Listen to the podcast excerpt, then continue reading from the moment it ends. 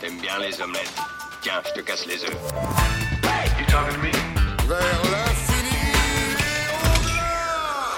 Bonsoir à tous, euh, bienvenue pour ce euh, troisième épisode euh, de, de nommé épisode 2.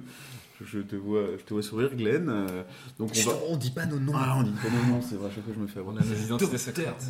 Docteur Mad Geek. Donc, euh, on va, comme, euh, comme à chaque épisode, euh, vous présenter des films, des séries, des jeux de société et des livres qu'on a aimés ou qu'on n'a pas aimés, mais que dans tous les cas, on vous invitera à découvrir.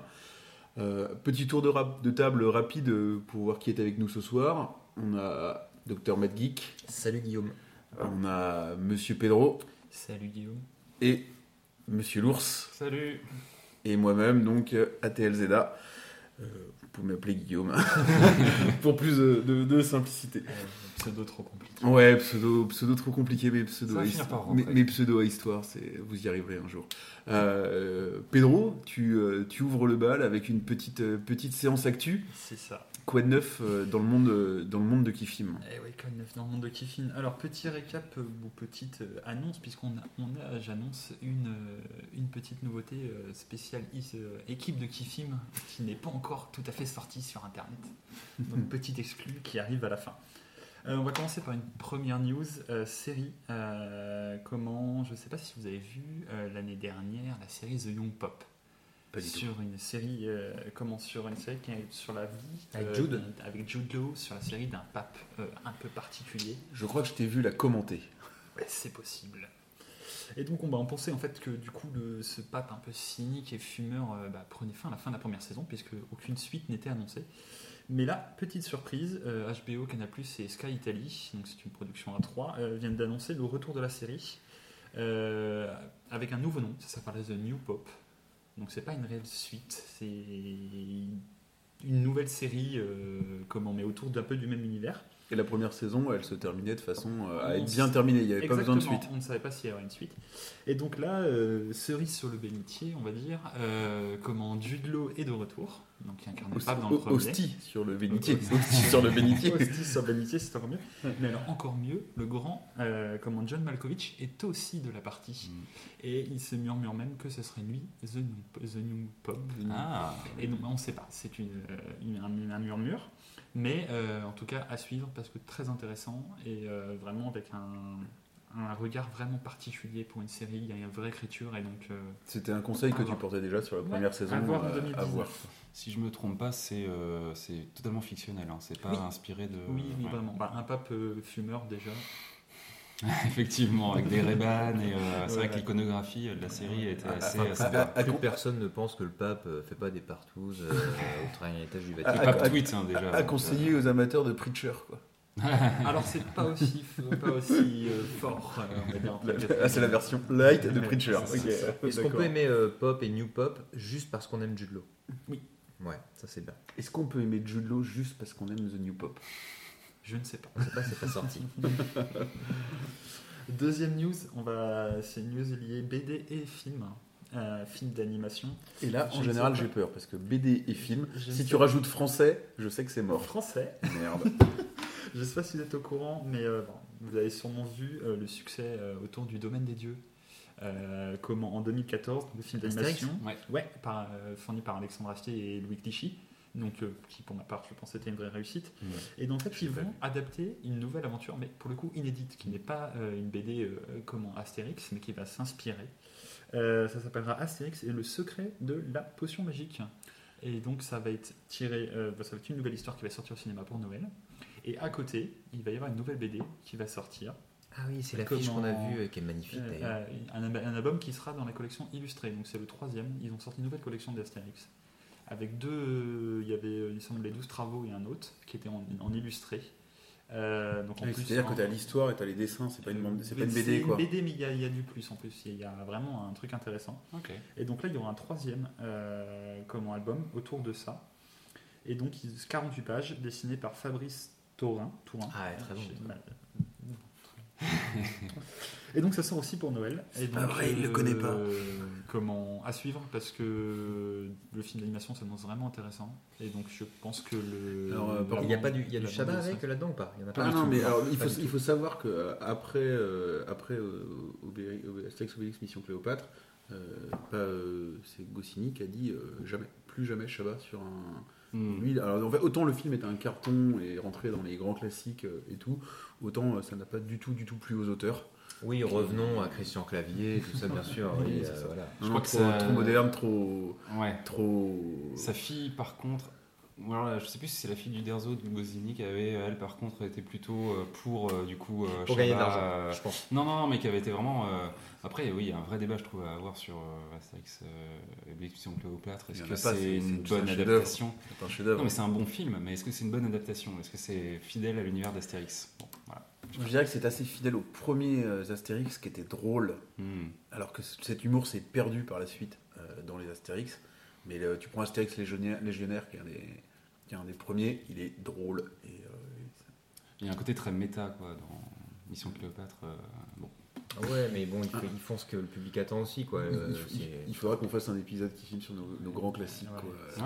Ouais. Ouais, petit film grand classique, hors série grand classique, ok. On y pensera. Avec une musique un petit peu euh, au violon au Ouais. début, Ouais. très cinéma. Ouais. très, Cet, euh, cet été, donc Ouais. en fait, on sort, on sort un hors-série. Ouais, c'est ça. Au bout de l'épisode 2.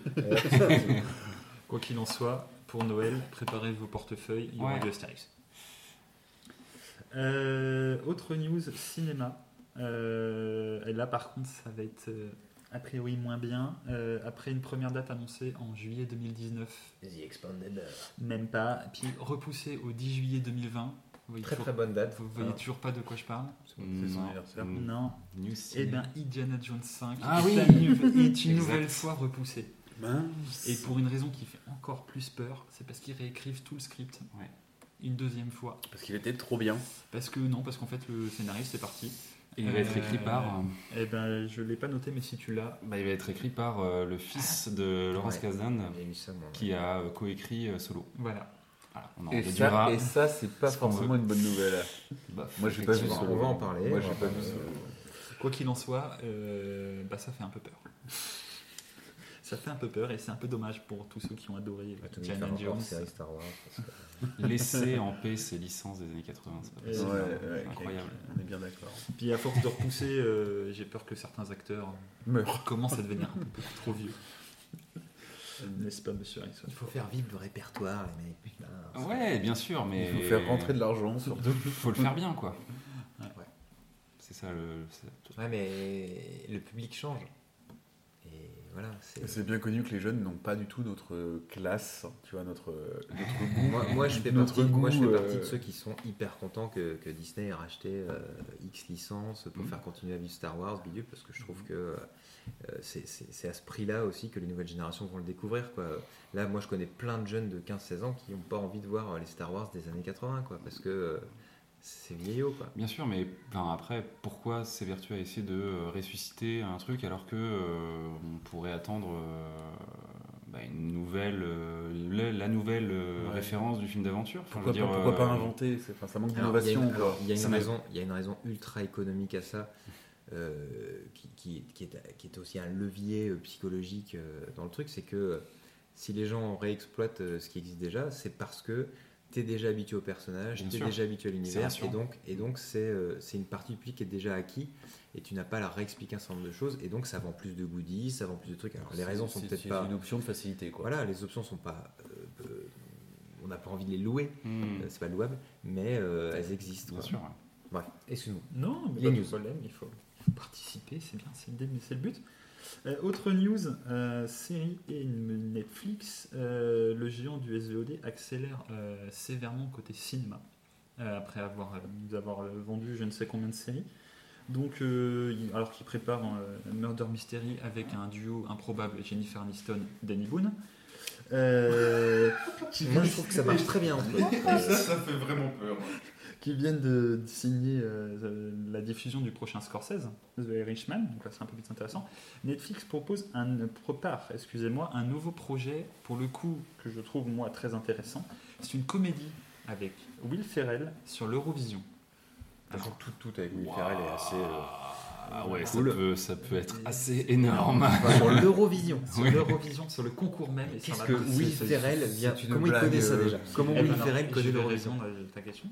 Et ben en fait, il est, il est allé à Lisbonne cette année puisque c'était organisé à Lisbonne et il a tout Découvert. en- en- découvert, enregistré, analysé, etc. pendant la préparation de l'Eurovision la, la semaine d'avant, Ah. pendant les pendant l'émission, enfin pendant le concours, etc. Et a priori, il a été encore plus emballé. Il a, il a dit on y va avec Netflix et euh, bah, ça nous annonce un truc euh, comédie américaine en mode euh, Alors ça peut être assez génial parce que je vous rappelle quand même que le, le truc assez génial de l'Eurovision, c'est que c'est le seul concours du monde que aucune nation ne veut gagner parce que Oui. si tu gagnes, ça veut dire que tu dois l'organiser l'année d'après. Mm. Et en gros, c'est un peu le secret de Polichinelle là, euh, quoi, hein, qui, qui- qui est sorti depuis quelques années, c'est qu'en fait, tout le monde fait tout pour ne pas gagner l'Eurovision. Et ça, c'est génialissime. Et ça c'est Will Ferrell arrive à mettre ça en scène. Je pense que ça peut être génial. Quoi. Et du coup, ouais, il y a vraiment un truc. euh, le fait qu'il soit parti, qu'il analyse, etc., tu sens que le mec est dedans. En plus, il co-scénarise euh, le- ou coproduit, excusez-moi, je ne sais plus lequel des deux. Enfin, en tout cas, il est dans le projet. Euh, et c'est- ouais. Vous avez vu le truc avec euh, Will Ferrell là où euh, il se fait euh, il se fait inviter par une chaîne, euh, c'est un truc qui dure une demi-heure, il se fait inviter par une chaîne, puis il l'analyse, euh, ils lui font des picousses, des trucs, des machins, parce qu'ils essaient de, le- de faire sortir des trucs drôles de lui. Alors, il- D'accord, Vous avez pas vu ce truc là Non. Putain, mais c'est excellent. Faut que je vous retrouve ça. Prochain épisode. En tout cas, une chose est sûre, euh, on va entendre parler de Netflix côté cinéma. Des choses qu'on euh, on ne verra pas euh, au cinéma. Non. On verra Sortie directe, euh, Direct to une pensée hein, pour le Scorsese. Euh, Une, une- une pensée, une pensée pour la France. Quoi. C'est c'est ça. Autre news, et là on attaque euh, la petite news euh, comment la petite news euh, comment tirer des fagots, j'ai en quelque sorte. Euh, petit quiz très très rapide. Si je vous dis basketball, Looney Tunes, vous me dites Space Jam Yes. Je l'ai avant. Yes. Je suis bon, moi, je, je suis bon, je suis bon pour le quiz tournée générale. C'est bon. Ah, il y en a un que vous avez fait a il y a pas clients, longtemps là, j'aurais, cartonné. Exactement. Et alors la très bonne nouvelle pour ceux qui ont adoré j'ai ce ça. film mix film normal et film d'animation avec Mm. euh, autour de Michael Jordan et d'autres stars de la NBA, c'est que le 2, on savait qu'il était en préparation depuis quelques temps. Bien sûr, ça sera plus Michael Jordan. James sera- LeBron. Mais Ouais, ça voilà, sera ouais. LeBron James. Tu Et, rigoles. et, euh, Yes. et le truc, c'est que en fait, on- dans le monde de la NBA actuellement, on attendait son changement d'équipe, puisque euh, il a, il a fait un gros changement d'équipe. Et donc, en fait, la production du film attendait, euh, et la Warner attendait son changement pour pouvoir commencer à annoncer le film. Et le truc, c'est qu'il vient de signer à Los Angeles, juste à côté d'Hollywood et compagnie. Et donc, ça y est, d'ici quelques jours, semaines, on va avoir les premières images. Alors, Mm. Ouais, moi, c'est un truc. euh, Space Jam 2. Space Jam 1, je l'avais aimé à l'époque. euh, et je crois que d'ailleurs, parmi les potes, j'étais le seul à avoir aimé ça. J'en ai un super bon souvenir, mais clairement, j'ai jamais osé le revoir. Mm. Et j'aurais très peur d'aller voir une suite. Je me dis à quel point ça peut avoir Alors, vieilli pour, pour les gens qui ont des enfants comme euh, moi, Dr Mad Geek, euh, euh, je l'ai remontré du coup aux enfants il y a, peu- il y a peu de temps. C'est génialissime encore. Et euh, il y a un truc qui me plaît plus que tout là dans, dans- dans- dans le choc des générations, c'est moi j'ai grandi avec le, le 5 majeur, euh, avec la Dream Team, Mhm. avec euh, le fait de voir euh, Michael Jordan exploser tous les records les uns après les autres, voler dans le ciel, faire des trucs de ouf, On hein, vraiment que faire du sport, vieux. un spectacle complètement incroyable. Et je pensais que jamais personne euh, atteindrait ce niveau-là. Et là, j'entends, parce que là aujourd'hui, je ne regarde plus le, le basket, enfin beaucoup, en tout cas beaucoup moins, et j'entends de plus en plus que LeBron, c'est. Et on se demande s'il n'est pas au-dessus de Jordan. Et du Mm. coup, je me dis, mais c'est, ça, ça me captive ce truc. Et je me dis, j'ai- tellement euh, fantasmé devant Jordan que j'ai envie de le voir maintenant, du coup, ce LeBron. quoi. Et, et- et du coup, en ramenant ça au, au cinéma, bah, ça me sauce. J'ai envie de voir le, le- la suite. moi, j'ai euh, peut-être un doute là-dessus parce que tu vois, autant euh, je, alors pareil, hein, même à peu près la même génération que toi, donc euh, la Dream Team, euh, Jordan et compagnie. En plus, je faisais du basket à l'époque. Poster à dos. J'avais la, la particularité d'être extrêmement mauvais, mais bon, euh, c'est un autre sujet. Et, euh, et par contre, euh, je ne suis plus du tout le truc. Et alors, LeBron, j'en ai mais strictement jamais entendu parler. quoi. Moi, je vais rebondir parce que j'étais extrêmement bon. Non, je déconne. j'ai beaucoup de basket. voilà, toi et j'ai- beaucoup de basket un peu dans le Et basket. je suis énormément la NBA et le basket même européen français. J'hésite à te Et bloquer donc, sur euh, Twitter d'ailleurs. euh, et donc, euh, comment LeBron James, euh, effecti- effectivement, c'est la star actuelle et ça va peut-être être une des meilleures stars du basket au monde. Mais par contre, c'est à milieu de Michael Jordan en termes Médiatiquement, quoi. euh, de, magie, en de termes de magie, magie, quoi. etc. Voilà. Parce que ça là, que je voulais on, entendre. on parle d'une brute de force, d'exercice. Ouais, d'accord. Il a de- pas le panache, quoi. Non. Il a pas le panache. Voilà. grâce. Voilà. Ah non, Et, et il faut il se rappeler donc que Jordan rester, était. je euh, peux rester sur mon image de la Dream Team et du panache de Jordan qui est encore Et inégalé. puis il y a une dernière. Il faut se rappeler que Jordan était petit, hein. il ne faisait que 1m98, ce qui était à l'époque était euh, aussi quelque chose qui faisait partie de la légende. Quoi. Le mec Mmh. était petit, euh, faisait 50 il y a cm depuis chez moi. Il y a une chose, euh, dernier, je coupe très vite pour la Oui, NBA, c'est que. Jordan, il a, même s'il a fait il a pris plusieurs retraites, etc. On passe les dernières années qu'il a fait à Washington, mais ça a été les Bulls, ça a été l'époque des Bulls, Mm. etc. Euh, James, J'ai toujours, une casquette des Bulls. euh, James, il en est à sa troisième équipe. À chaque Ouais, fois, il construit son équipe avec ses copains. Il y a un côté un peu plus mercenaire. C'est pas du tout la même époque. C'est pas la même chose. C'est parce qu'il est black que tu dis ça. Michael Jordan était blanc. hein. Tout s'explique. Donc qui filme le, de- le premier podcast sur le basket euh, rennais. Moi j'ai quand même une question par rapport à Space Jam parce que je crois que le 1 c'était donc euh, animé à la main. C'était euh, c'était pas de la 3D. on est Ah non, d'accord c'était du dessin tradi. Voilà. C'était du dessin tradi. euh, tu sais, genre photo, comment ils appellent ça là les, Oui, les roto machin truc en plus calque bidule et très Looney Tunes. D'ailleurs, est-ce que le prochain Space Jam va être aussi Looney Tunes? On sait pas. Logiquement, oui, parce que si on se base l'année dernière, ils ont sorti des lignes de vêtements et ils ont sorti des petites pubs autour. Et donc, il y avait, ils se basaient sur on nostalgie. c'est avec la Reine des Neiges. Et donc, ça sera Looney Tunes normalement. Mais comme on n'a aucune image, on n'a même pas encore un poster. Des trois points et des airballs. Euh, J'espère que du coup ouais, ils garderont cette technique un peu euh, Ouais, euh, à la main parce que Ouais, si on, on remet de la Je 3D sais, euh, Il avait, il, peur, il avait ouais, un côté ouais, Roger ouais. Rabbit quoi. Oui, Complètement, c'est mais voilà, c'est, euh, pareil, Roger Rabbit. euh, Bah, ça, pour les nouvelles pareil. générations. Moi, je l'ai revu là il y a, je sais pas, trois mois peut-être. Je trouve ça, mais c'est du top du top, Roger Rabbit, quoi. C'est incroyable la, qualité du truc. Non, pas la trompette. Non, mais, Moi, j'adore. ouais, j'adore. c'est- ce mélange est génial. ouais. Mais euh, j'ai peur qu'on se tape euh, comme nouvelle star pour les Jones, euh, qui dit ça du cinéma Et- pour les Jones. Ils vont Mm, vouloir, ouais. ils vont vouloir cibler le nouveau public. Hein. On va pas être la cible les gars. Stay donc, tuned. euh, Stay Yeah, tuned. stay tuned. Dernière news, euh, toujours cinéma, là on va être moins Looney Tunes. Euh, Sam Mendes, je sais pas si vous êtes au courant, il va réaliser un film sur, de, sur la Première Guerre mondiale, hein, produit par Steven Spielberg, qui va s'appeler connais pas. 1917. Et Ok. donc, Oh, euh, ça me rappelle quelque Ah non, c'était on- 1941, un autre truc de Spiel- Spielberg. comment on Spielberg, encore- tu connais pas, on en a parlé euh, dans le dernier épisode. euh. Il a fait quelques films. Euh, comment On ne sait pas encore tout à fait le scénario, enfin du moins l'histoire elle-même, mais tout ce qu'on sait, c'est que bah, comme son nom l'implique, 1917 c'est la- l'année de l'entrée en guerre des États-Unis. Révolution russe, bien sûr. Et aussi, mais là on ne sera pas sur, la- sur ça, et donc ça, ça va tourner autour de cette entrée des États-Unis contre l'Allemagne en guerre. Ok. Euh, Sam Mendes, euh, Steven Spielberg, ça s'annonce euh, plutôt alléchant. Ok. Ok, Voilà. donc euh, des news, euh, des, des news très ciné finalement euh, Ouais, ouais, ouais, aujourd'hui. ouais. Ça va nous faire une, une bonne transition Ouais, carrément. avec la partie film. Donc aujourd'hui, euh, bah, pas de pas de présentation d'un film en particulier. Un petit, un petit tour de table euh, de, bah, de ce que vous avez pu voir récemment et euh, d'un film dont vous avez envie de parler, encore une fois, euh, en, en bien ou en mal, car on n'hésite pas à démonter euh, ce qui ne nous plaît pas, bien Ouais, entendu. démontons. Démon- Moi, démontons. démonter. Bah, alors Moi, comment, Glenn et démonte. Moi, je vais démonter parce que j'ai été déçu. J'ai été déçu là. Moi, je suis un fan inconditionnel de euh, Dwayne Johnson. Et je peux te dire que je suis fan au point que j'ai même aimé Alerte à Malibu. et, et là, je suis allé voir Rampage.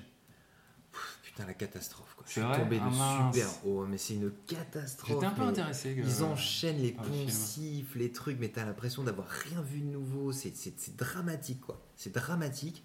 Il y a rien. Il y a rien. Les trois images que tu vois, alors l'affiche du film, c'est les deux dernières minutes du film. La, la bande-annonce, le trailer, c'est les deux dernières minutes du film. Le mec super géant, les le gars avec son. En gros, hein, tu vois sur l'affiche avec une énorme, euh, une énorme machine de guerre, euh, lance-grenade, je sais pas quoi, sulfateuse, truc bidule. C'est les deux dernières. Je spoil, j'ai rien à foutre, personne doit aller voir ce truc. C'est les deux dernières minutes du film. C'est honteux. C'est honteux. On sait que Dwayne Johnson, il sait faire ça. Euh, il le fait hyper bien d'habitude, machin. Mais pourquoi il est allé se faire chier dans ce truc-là, quoi? Sur un, un sujet vu et revu. Euh, Ça peut même pas être un plaisir coupable, euh, Rien. dans le mode Non, euh, les effets jure, spéciaux rien. sont cool, Alors les, que les- moi- les monstres sont sympas. Quoi. moi, moi, non. Non, non, non. Ça c'est plutôt Malibu. Non, c'est. Non, je te jure, c'est- Il y a franchement. Pamela Anderson. Je suis archi bon public. Je suis archi bon public. Euh, moi, j'aime le cinéma de divertissement. Je Ouais, pars vraiment sur le principe de ça me coûte 10 balles, ça dure 2 heures, est-ce que ça les vaut? Et ben là, pas du tout. pas du tout, pas du tout. C'est c'est c'est feignant. Il y a aucune originalité. Il y a même pas dans la photographie, dans le truc, dans le machin. C'est c'est euh, c'est crapuleux quoi. Il y a un truc. Il y, a un- il y a un mec à un moment qui, qui a dû se dire Euh, les gars. euh, euh, j'ai un pote qui a dessiné un, un gros gorille en 3D, qu'est-ce qu'on peut faire en faire? Ouais, j'ai un film, bon, bah, écoute, j'ai 20 millions. J'ai un jeu vidéo faire. obscur Voilà, euh, adapté. Voilà. Et il faut- bon, il faut noter ce truc-là que Rampage c'est une adaptation d'un jeu vidéo et nulle part, à aucun moment, il n'y a de rapport de près ou de loin. Donc, si tu veux, il n'y a rien à sauver dans ce truc. Voilà. J'attends. euh, voilà. Allez commenter, s'il vous plaît, sur Kifim. Dites-moi, donnez-moi votre avis sur Rampage parce que si je trouve un type qui défend le truc et qui a un bon argument, franchement, Je vais lui casser tu l'as l'as-tu- l'as-tu noté toi où il habite. je l'ai pas noté encore. Il Eh sait, donc. Eh ben, ça, ça va être vite vu. Je l'ai pas noté parce que je me suis dit autant mettre aucune étoile. Voilà. C'est pour ça.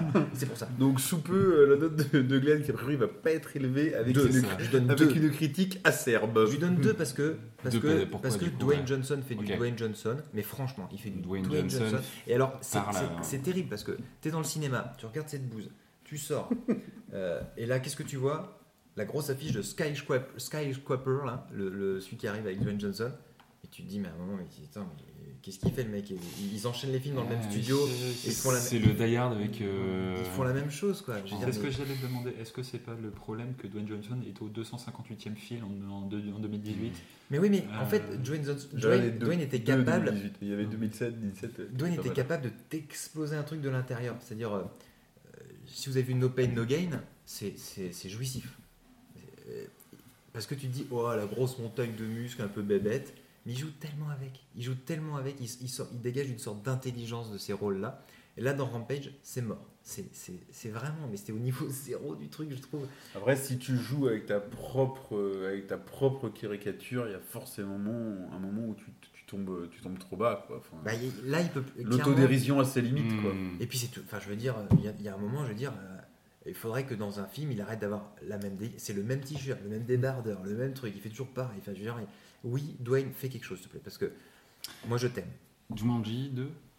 Alors, Jumanji 2 contre toute attente, euh, on a vite très vite fait. En, je pense qu'on a Dwayne parlé déjà. dedans aussi. Mais et, euh, euh, alors, On, on en a déjà parlé une moi j'ai un truc. euh, Enfin, moi, voilà. Résumé, euh, Jumanji 2, c'est 1.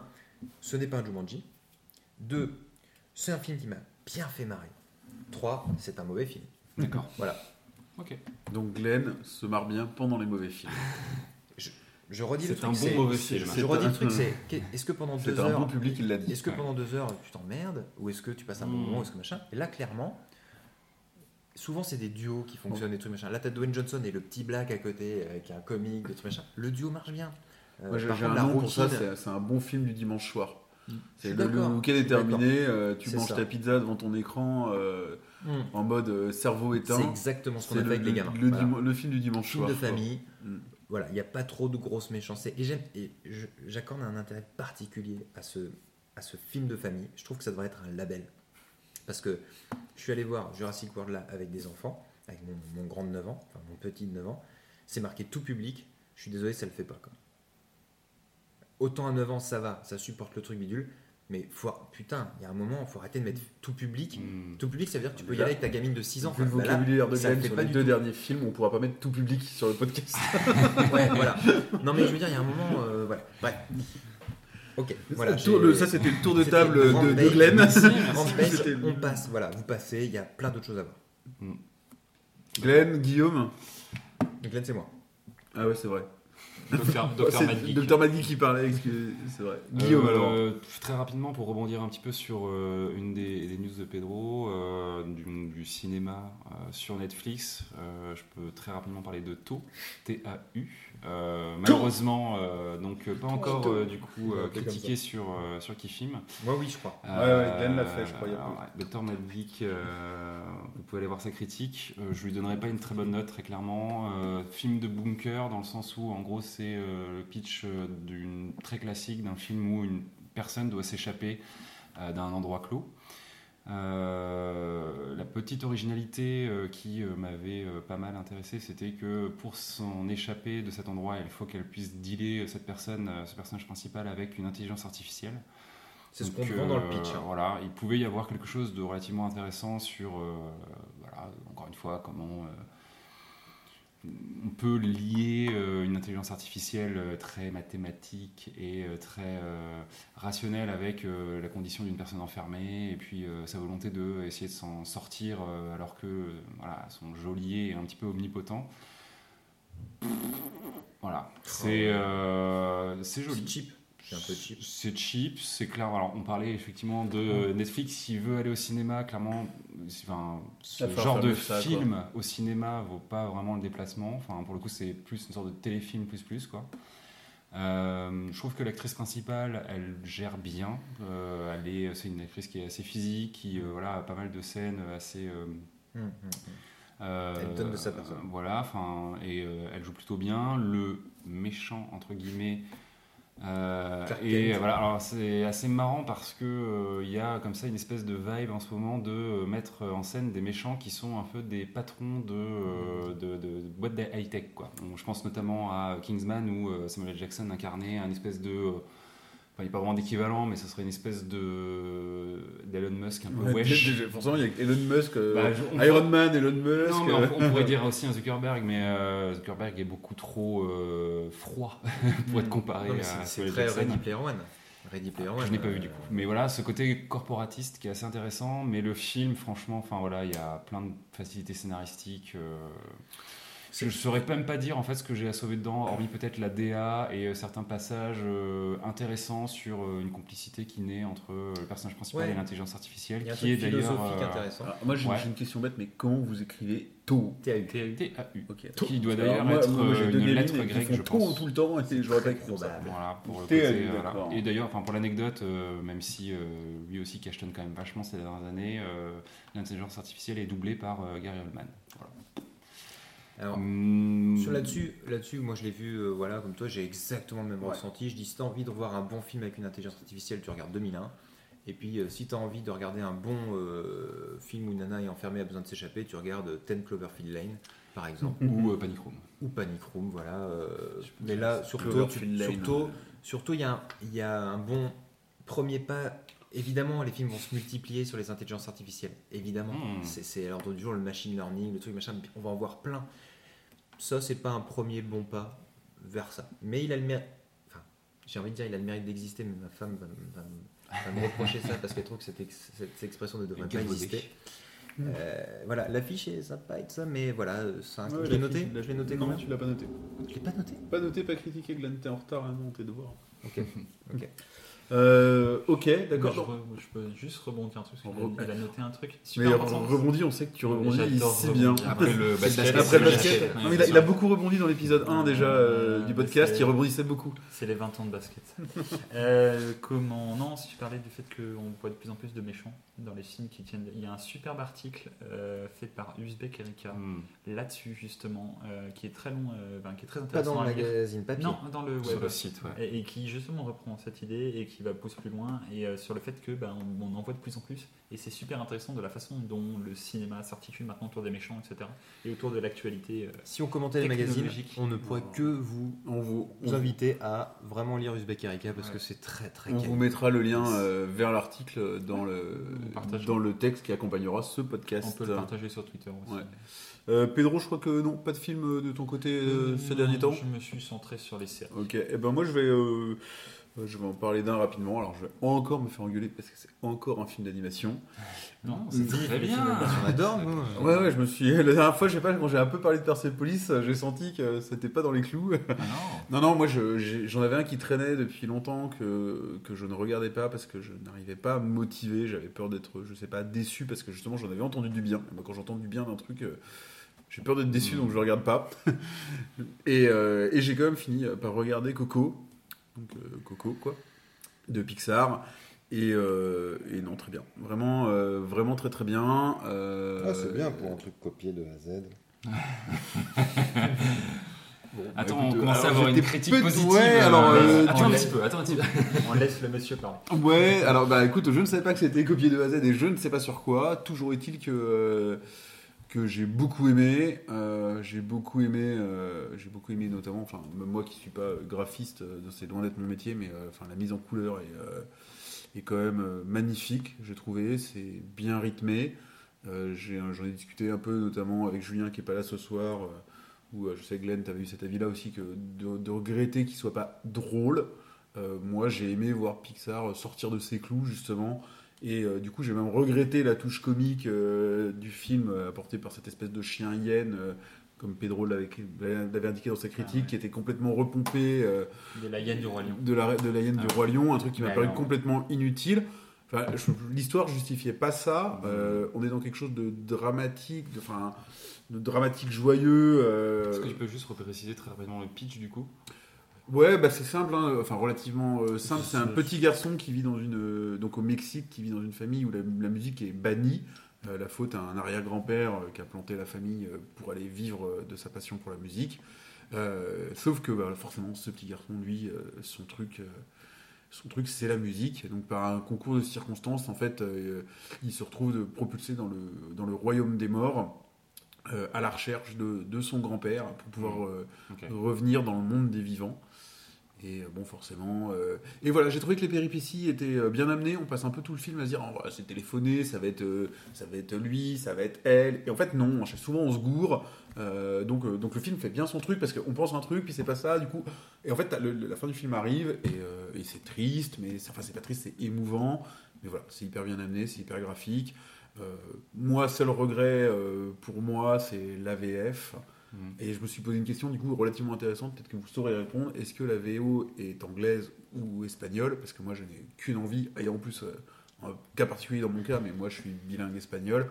Moi je n'avais qu'une chose, que j'avais envie de voir les chansons en espagnol. Hmm. Mm, mm. Il y a la guitare, il y a le- il y a l'ambiance latino, et j'ai une BO espagnole là-dessus, ça doit être. euh, en termes de rythme, Ouais, c'est Ricky ça doit, Martin, être, je ça, doit être, euh, ça doit être euh, merveilleux, je pense. Mais je ne sais pas, je l'ai vu malheureusement euh, en VF, mais bon voilà, moi, euh, peut-être pas, j'irai peut-être pas jusqu'au coup de cœur, mais une excellente surprise et un très très bon moment donc, euh, avec Coco. Tu vas noter combien Eh ben, je... Euh, je crois que je lui ai mis 8, je pense. Alors j'ai même fait quelque chose, je crois, d'assez rare, parce que je lui ai peut-être mis justement un petit coup de cœur, tout en lui mettant pas 10, Hmm. euh, parce que c'était améliorable. Mais, euh, mais voilà, mais je pense que je lui ai mis euh, autour, autour de 8, euh, 8 ou 9. Je, je vais vérifier. Le temps que Glenn. euh, Moi, je pense que non, non, non, je vais, je vais abonder dans ton sens. euh, c'est magnifique, c'est magnifique. On atteint un- une, une DA, une photo euh, pff, somptueuse, quoi, dans la gestion des couleurs, de la profondeur de champ, de, de la magie, de la poésie. Maintenant, je t'invite clairement, on en rediscutera un tout petit peu au prochain épisode, à regarder La Légende de Manolo, qui est sorti avant. Euh, c'est exactement la même chose, quoi. L'univers euh, du jour des morts mexicain, etc. Avec euh, partir dans le monde des morts, euh, bidule dans le même univers, avec toujours de la musique, des guitares, des trucs. C'est quand même euh, dramatiquement proche, quoi. Donc, film en stop motion, il me semble, non? Non, là tu confonds avec Coup- Ah ouais, Kubo, ok, effectivement. ouais. le- qui, qui- qui lui aussi est très dans un univers très proche, mais qui arrive à s'en écarter parce qu'on est plutôt dans un univers japonisant Hmm.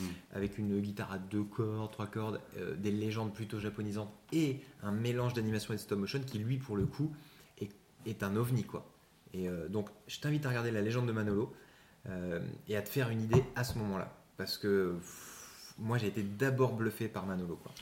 Alors, euh, je vais le faire. Je vais le faire d'autant plus que pendant que tu en parles, j'ai été voir vite fait l'affiche sur Kifilm pour voir euh, déjà en termes d'affiche et tout. Et effectivement, je trouve déjà au niveau des personnages, euh, même si on n'est pas du tout le même style de dessin, on retrouve, euh, on retrouve quelque chose de proche. Et en plus, je me rends compte que je l'avais, l'avais mis dans mes films à voir. Ouais, Donc, voilà. tu vois, j'avais déjà. euh, Et, ben, à voir. Et je pense que j'avais tu vas aimer. Je pense que tu vas aimer. On peut aimer les deux. Franchement, on peut aimer les deux.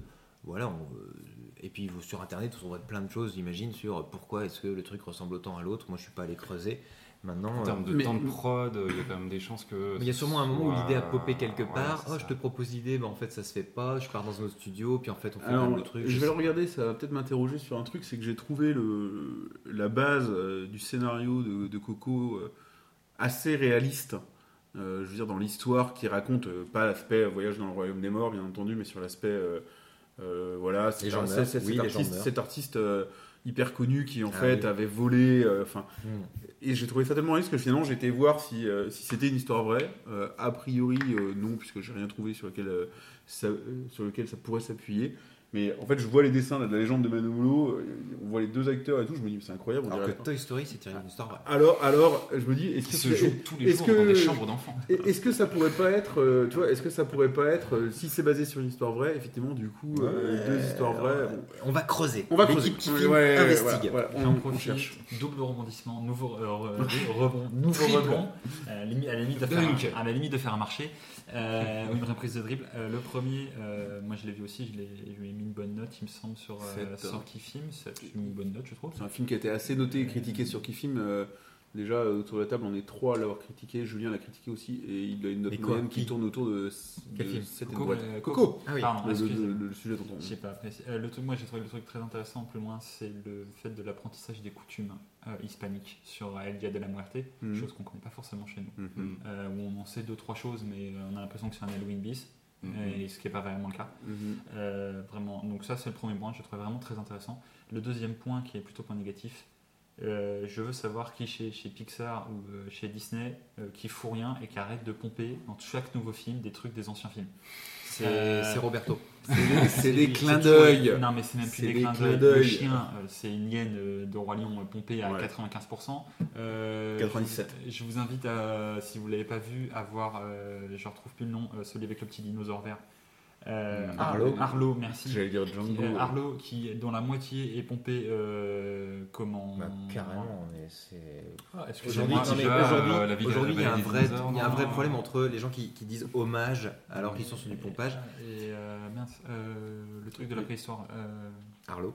Non, Arlo qui est pompé sur. ah, Excusez-moi, je perds mes mots. Un film d'animation Ouais. avec des dinosaures C'est Ouais. un quiz. C'est pas la On- vallée de... Avec Bah, le, le petit dinosaure, le, petit, le petit truc qui cherche ses glands là. euh, Ah, Ice Age. euh, l'âge de glace. Excusez-moi, j'ai perdu. Effectivement, j'ai- très très très très fort en quiz. Une fois, il l'avait direct. C'est Scratch. Scratch. Excusez-moi. ouais. T'avais pas compris avec le petit personnage qui, euh, comme ça, quoi. Alors vous avez pas l'image, mais le Ouais, petit personnage il gratouille avec la main. Bah, quoi qu'il en soit, euh, enfin, il y a une grosse partie du film, la fin, Ah ouais, je notamment pensais pas, euh, ouais. l'arrivée des autres qui arrivent, qui sauvent, machin. Bref, L'arrivée des autres qui arrivent. oui, je ne m'ex- répétera jamais assez qu'il y a une théorie qui dit qu'il n'y a que 10 scénarios. Ouais. En vrai, hein, dans l'histoire du cinéma, il y a 10 scénarios et tout, tout gravite un peu. Ah bah autour tout de est, de ça. toute façon c'est écrit, le déroulement d'un film c'est toujours la même chose, présentation, arrivée du... Obstacle, Obstacle, machin, présentation du héros, obstacle, là, euh, de perte, ça, remontée. Au-delà de ça, euh. tu peux suivre un scénario ou une structure, la même, on a la même chose dans la musique. Mais euh, comment Là, c'est vraiment euh, des, des situations, quoi. C'est vraiment des, des- on change juste le personnage et Ouais. le prénom, Ouais. et ils font la même chose, Ouais. ils amènent la même chose avec la même couleur, avec la même émotion. Fais, Ce qu'on ressent aussi vachement dans des jeux vidéo des fois. T'as l'impression que tu joues à un jeu vidéo et t'as l'impression que bah, attends, les mecs ils ont juste fait un skin, Euh, ils te l'ont mis dessus, tu rejoues au même jeu quoi. Je veux dire, moi j'ai fait 5 Assassin's Creed, il y a un Ah, moment, je continue de les acheter, mais il y a un moment, euh, faut arrêter de me prendre pour un con quand même. hein. Un sujet que vous Attends, aborderez dans le prochain mecs- tournée générale les gars. hein. ouais, voilà, on en a un jour. Si un jour je suis invité. Ce hein. que, ce que je trouve vraiment dommage, je finirai juste là-dessus, c'est que bah, moi je vois des Disney et des Pixar pour l'émotion, notamment. Et bah, si je commence à avoir la même émotion à chaque fois, bah, je perds tout ce que je cherche. Quoi. Après, il peut pas y avoir, je pense, euh, des Pixar. euh, Enfin, il y a des Pixar majeurs et puis d'autres qui sont plus mineurs. Il y a Ouais. des équipes qui tournent, il y a des mecs qui font leur premier film. Coco, Je sais pas, moi, il moi, mériterait j'ai un Pixar J'ai majeur. eu hein. l'impression de Mmh. grandir, j'ai eu l'impression de grandir et de passer 10 ans à attendre le Pixar de l'année et que chaque fois je prenais une claque. J'ai eu cette impression là, D'accord. vraiment. Et, et- mais attention, on n'a plus le même âge non plus. On est plus. C'est vrai qu'à un moment donné, euh, ils ont commencé euh. à faire des suites et euh, c'était peut-être. euh, il y a eu une petite baisse de. D'ailleurs, c'est fini. hein. Le Toy Story sera la dernière suite. Bah, quand tu vois qu'à Enfin, ils sont rendus quoi, Toy Story, 5 ça fait partie des exemples de suites qui se bonifient. Ouais, ouais, oui, bien sûr. Waouh. oui, bah, bien sûr. Quand tu revois la gueule des animations du Toy Story qui était déjà une putain de prouesse. Mais le choc entre le 1 et le 2, Et puis le 3. et, et- et le 3, il, il- il t'amène un univers, une émotion, un truc de Hein, je reviens sur l'émotion. Qui est Ah là, bah oui. splendide. Non mais l'émotion c'est la base du cinéma. Bon, je vous coupe, on enchaîne. On enchaîne. On enchaîne. Alors, on passe aux séries. Alors, vu que du coup, on n'a pas euh, une grosse présentation euh, voilà, d'un film comme on peut le faire euh, d'habitude, on a décidé de laisser. euh, on avait décidé de laisser plus de, fa- de, de place aux séries. On a bien dévié sur les films quand même, mais c'est pas grave, on va quand même laisser de la place aux séries. On est, on est libre. C'est ça. On est libre. Euh, Du coup, euh, ça. Du coup, est, du coup, plusieurs séries euh, au programme aujourd'hui. Euh, une qui va tous nous faire réagir d'abord. Euh, je vais laisser parler Glenn. Tu veux que je dise quoi? Je veux, que tu, je veux que tu nous parles de Westworld saison 2. Ok. Tatatin, j'ai Eh ben. rien compris. Et voilà, bon, c'est complètement spoilé, ça c'est fait. Euh, alors, d'abord, euh, bon, déjà moi je suis un grand fan à la base de, de- du principe Westworld. Je, je, je dis tout de suite que j'invite franchement n'importe qui qui aime un petit peu de près ou de loin la série à regarder le film dont est tiré tout ça qui s'appelle euh, Monde Ouest avec euh, Yul Brunner qui joue le robot qui pète les plombs, qui traverse déjà les. Voilà, si vous aviez vu ça il y a 20 ans, vous, sauriez, vous auriez déjà un, Mais pas de surprise. alors, ça va être très dur hein, de parler de Westworld 2 sans spoiler. Euh, donc, le, ce que je dirais, c'est que ça, ch- ça change vraiment du tout au tout. C'est-à-dire qu'on est vraiment dans un. On reste évidemment dans l'univers, on va en découvrir des nouveaux. hein. On avait l'habitude de voir les cowboys, euh, etc., dans, dans l'univers Far West. On va découvrir de nouveaux univers, de nouveaux, euh, bah, de nouveaux décors, quoi. Ça, c'est plutôt intéressant. Chose qu'on avait donc déjà découvert dans le film. Et, franchement, pour l'avoir revu il y a six mois, le, film, ça vaut vraiment le coup. C'était, vraiment une prouesse euh, à l'époque euh, en termes d'anticipation. Euh, donc là, en quoi ça change? Bah, Tout simplement, avant, maintenant tout le monde connaît, hein, avant, bon, bah, voilà, les humains allaient s'éclater dans un parc à thème avec des robots Android, etc., qui, qui ressemblaient très pour très à des humains. On avait même du mal à faire la différence. Et la saison 2, bah, euh, c'est un petit peu euh, l'inverse, hein, c'est-à-dire que les robots ont pris le contrôle, donc maintenant, bon, bah, les quelques humains qui restent dans le truc sont plutôt en danger. Et euh, bon, il y, a quelque chose que j'apprécie énormément encore dans cette saison 2, c'est d'abord c'est ultra divertissant, c'est-à-dire ça s'enchaîne, ça, ça envoie, il y a des scènes vraiment épiques. Pour ma part, hein, les, les- Ouais, je vais réagir après. le décor, le décor. Je trouve qu'il y a une immersion qui est, qui est- qui est fabuleuse dans le sens où euh, tu sais que tu es dans un décor qui a été créé pour ça, donc on est- c'est très méta. Euh, tu rentres dans un film qui te fait lui-même rentrer dans un décor. Euh, donc moi j'aime bien ces niveaux dans un des niveaux de compréhension dans un film qui en plus te rajoutent des couches parce que les acteurs du truc eux-mêmes sont revenus dans le, dans le décor pour rechercher un autre niveau du- de jeu. Ça, ça devient c'est ultra méta, mais c'est finalement ce que je vais reprocher euh, aussi à cette saison 2, c'est que à faire trop de méta, moi j'ai été, j'ai été paumé quoi. Il y a un moment, euh, je connais le concept, je connais le film original, je suis bien le truc. Je vais en plus lire des trucs sur internet pour savoir, euh, voilà, pour, pour essayer de capter le truc que j'ai pas compris. Et il y a quand même un moment où je suis un peu paumé. Euh, ceci dit, c'est tellement plein de rebondissements. Il y a tellement de choses à essayer de comprendre et à décrypter. Et ce qui me fait continuer à aimer la série, c'est qu'elle fait partie de ces séries. Et j'en, reviendrai souvent là-dessus, je pense. Ça fait partie de mon profil, à mon avis, euh, sur euh, l'anticipation, les dystopies, les choses, les machins. Ça fait partie de ces séries qui te font te poser des questions. C'est-à-dire, quelle est la place du robot dans notre avenir? Est-ce que le- les robots doivent avoir des droits? Est-ce que les robots, euh, s'ils sont capables d'avoir une conscience, est-ce que, enfin, qu'est-ce que la conscience? Est-ce que c'est une âme? Est-ce que c'est proche de nous? Est-ce que s'ils sont capables de penser ça ou d'avoir une émotion, si elle n'est pas programmée, si elle est pensée toute seule, si machin, et voilà, ça te fait poser plein de questions. Comme, comme Transformers, quoi. Et du coup, du coup, ça te remet. Sauf que là, dans Westworld, il se transforme pas en voiture, c'est trop nul. Quoi. Bah, du coup, voilà. Moi, c'est- moi, c'est ce qui me fait continuer à suivre la série, en espérant évidemment euh, qu'il y ait des bribes de réponses. Ce que, ce que bien sûr les showrunners sont pas prêts à amener tout de suite parce que bah, moins il y a de réponses, plus le truc dure. Et on- ça avance quand même. Ça avance, mais clairement, euh, clairement ça avance. Et, et la saison 3 promet plein de nouveautés, Mm. parce que la saison 3 va se passer dans le monde réel. Euh, et, mais moi, ce qui m'intéresse là-dedans, c'est me poser des questions. Voilà. Alors moi, je Et- vais- et j'aime ça. Moi, je vais, euh, je vais réagir. Et puis, euh, je vais aller à contresens, quoi. moi, j'avais noté... Alors déjà, en direct, euh, j'avais noté la saison 1 euh, 8 sur 10. Donc, j'étais, euh, j'étais convaincu. J'attendais cette saison 2. Euh, pour l'instant, euh, elle n'a fait perdre à la série dans ma note qu'une étoile. Donc, elle est passée à 7, mais je m'en mords un peu les doigts. Et, et j'ai envie de la flinguer, de la, de la descendre à 6 ou 5. Moi, c'était euh, laborieux. Euh, ce que j'ai mis dans ma critique sur Kifim, c'est que je me la suis euh, infligée, cette saison 2. Euh, j'ai trouvé que forcément, comme la fin de la saison 1 offrait de belles possibilités et, de belles promesses, on avait le droit à rien de ce qui nous était promis. On a vu venir en amont les, les nouveaux univers et ce genre de choses. C'est complètement balayé par la saison 2, genre des passages de un demi ou un quart d'épisode dans les autres univers alors que c'est pas du tout exploité. J'ai trouvé que c'était euh, du flan. Il y a même un épisode entier donc euh, euh, dans le monde des samouraïs qui pour moi euh, n'apportait que dalle à l'histoire. Je me suis fait, je me suis ennuyé, on va dire.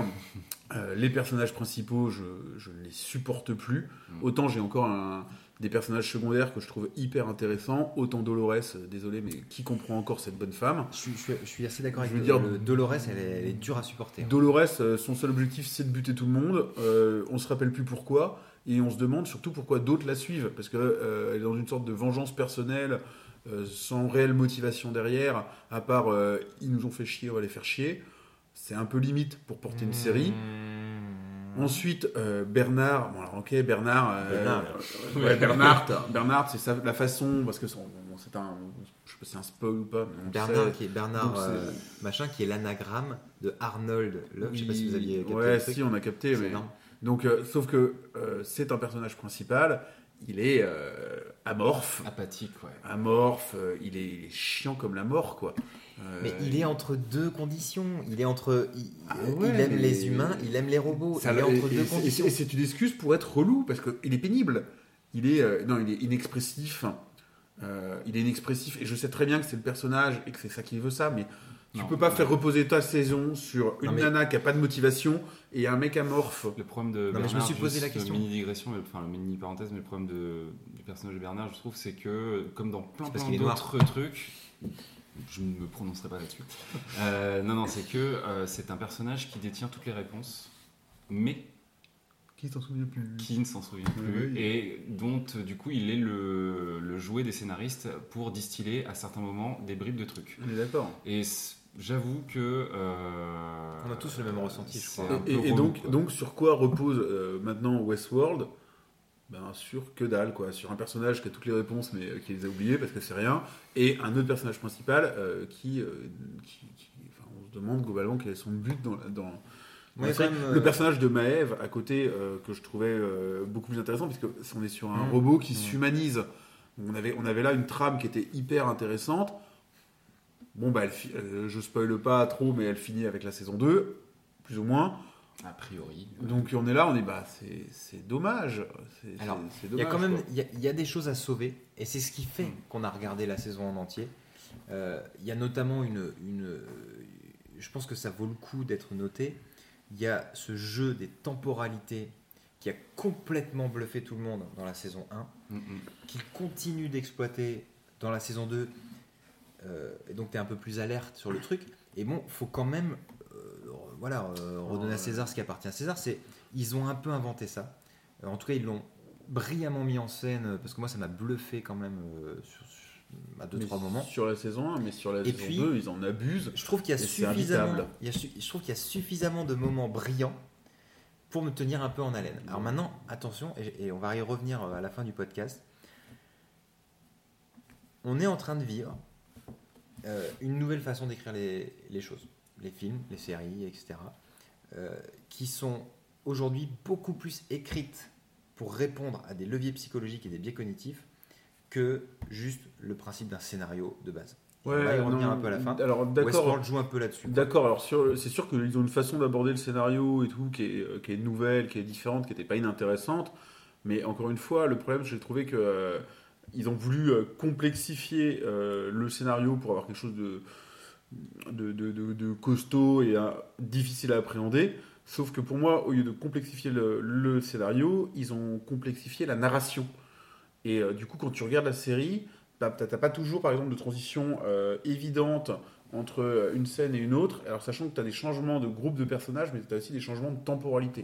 Donc, regarder un Alors, coup, épisode. toi, mais je Regarder un que- épisode, ça, ça- moi je suis tout le temps en train de me dire, coup, ok, putain, c'est qui, c'est quand euh, et, et en fait, s'il- il y a quelques épisodes, notamment je crois que c'est le 7 et le 8, où ils en jouent très peu, qui sont des épisodes que pour le coup j'ai trouvé très bien construits et intéressants.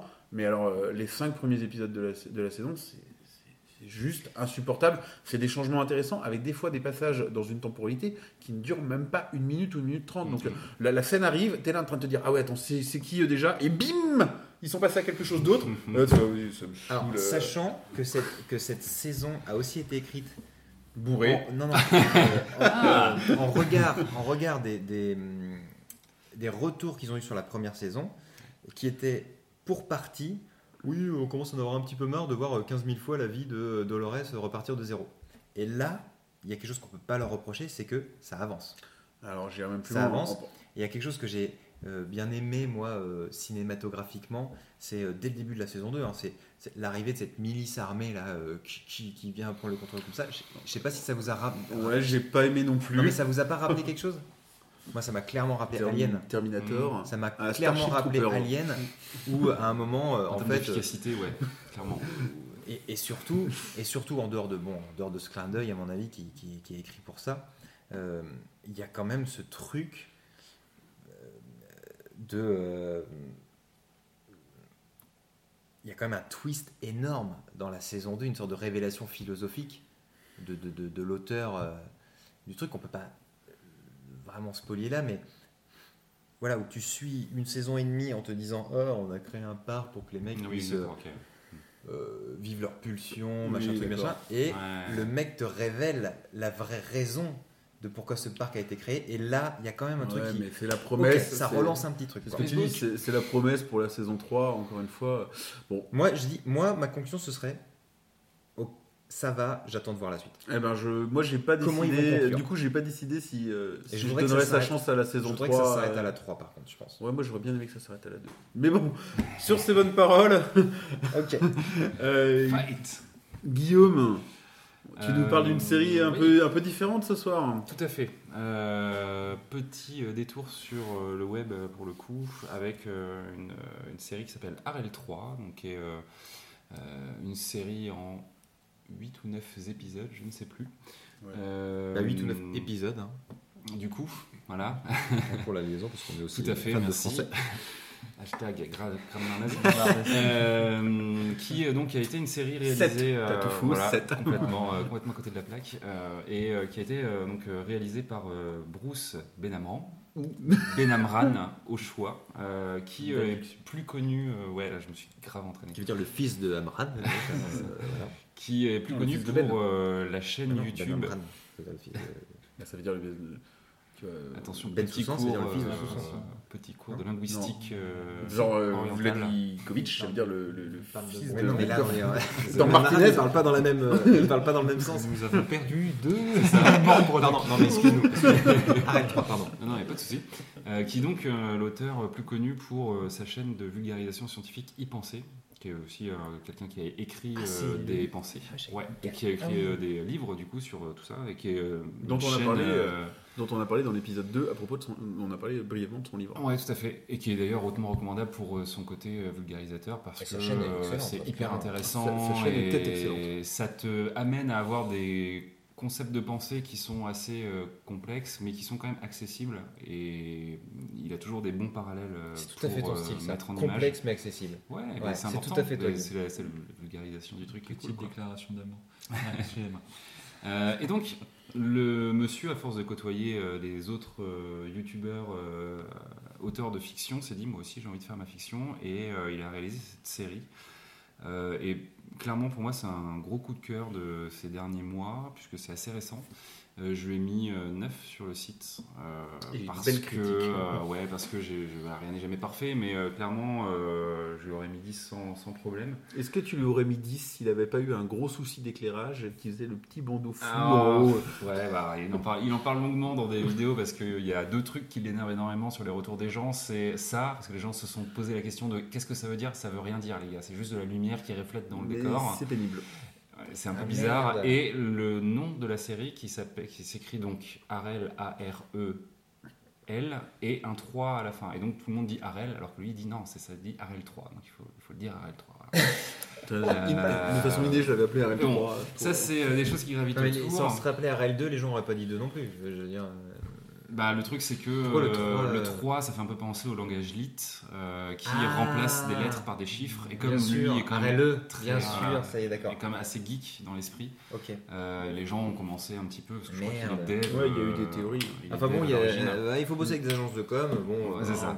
Non, mais ce qui est très intéressant, c'est que euh, c'est une série qui, pour le coup, est très très dans le génératrice de théories, puisqu'elle est extrêmement mystérieuse. Il avait peu de budget, donc il s'est dit je vais faire un huis clos dans une pièce qui n'a aucun accessoire hormis mes acteurs, ce que je trouve brillant parce que ça veut Et dire une en tapisserie gros que douteuse. voilà, et une tapisserie. Mais ce que je trouve brillant, parce que ça veut dire qu'en gros, il faut euh, faire pleinement confiance à ses Mmh. acteurs et, puis à à, sa mise en scène et à l'écriture. Ce qui réussit, je trouve, très très bien. Euh, Wow. Et le pitch, et je pourrais pas en dire plus parce qu'il faut regarder, parce que du coup il y a beaucoup de révélations, c'est que euh, on suit le personnage, le personnage de Daphné qui arrive d'une manière très mystérieuse dans, dans cette pièce et qui va essayer de comprendre ce qu'elle fait là. Et je peux pas en dire plus que ça parce que ce serait déjà spoilé. Alors les épisodes sont extrêmement courts puisqu'on est sur des épisodes qui varient entre 5 et 8 minutes. C'est extrêmement court. Euh, et euh, C'est et- pas ce que dit ta femme. ça, c'est déjà pas mal, effectivement. Euh, et euh, donc, euh, c'est encore une fois générateur de théories. Et donc, euh, comme il y a une énorme communauté sur Internet, ça a aussi beaucoup créé de bruit sur sa chaîne et beaucoup de gens qui ont cherché à comprendre euh, quelle était cette pièce, pourquoi il n'y avait rien, pourquoi ce personnage, euh, les interactions qu'il pouvait y avoir au fur et à mesure de la série. Je vais quand même spoiler le simple fait parce que de toute façon, c'est le titre des épisodes qu'il y a euh, plusieurs euh, personnages qui vont intervenir dans l'histoire et donc euh, elle ne restera pas seule dans cette pièce. Mais, et il y a toute euh, une logique par rapport à la manière dont ils vont essayer de comprendre ce qu'ils font là et la réalité de ce qui se passe dans cette pièce. Et encore une fois, dans la simplicité du setup, de la mise en place et du côté très brillant du, fait de dire à chaque fin d'épisode, tu fais Waouh, ok, qu'est-ce qui se passe et pourquoi, et euh, que j'ai trop envie de regarder l'épisode suivant.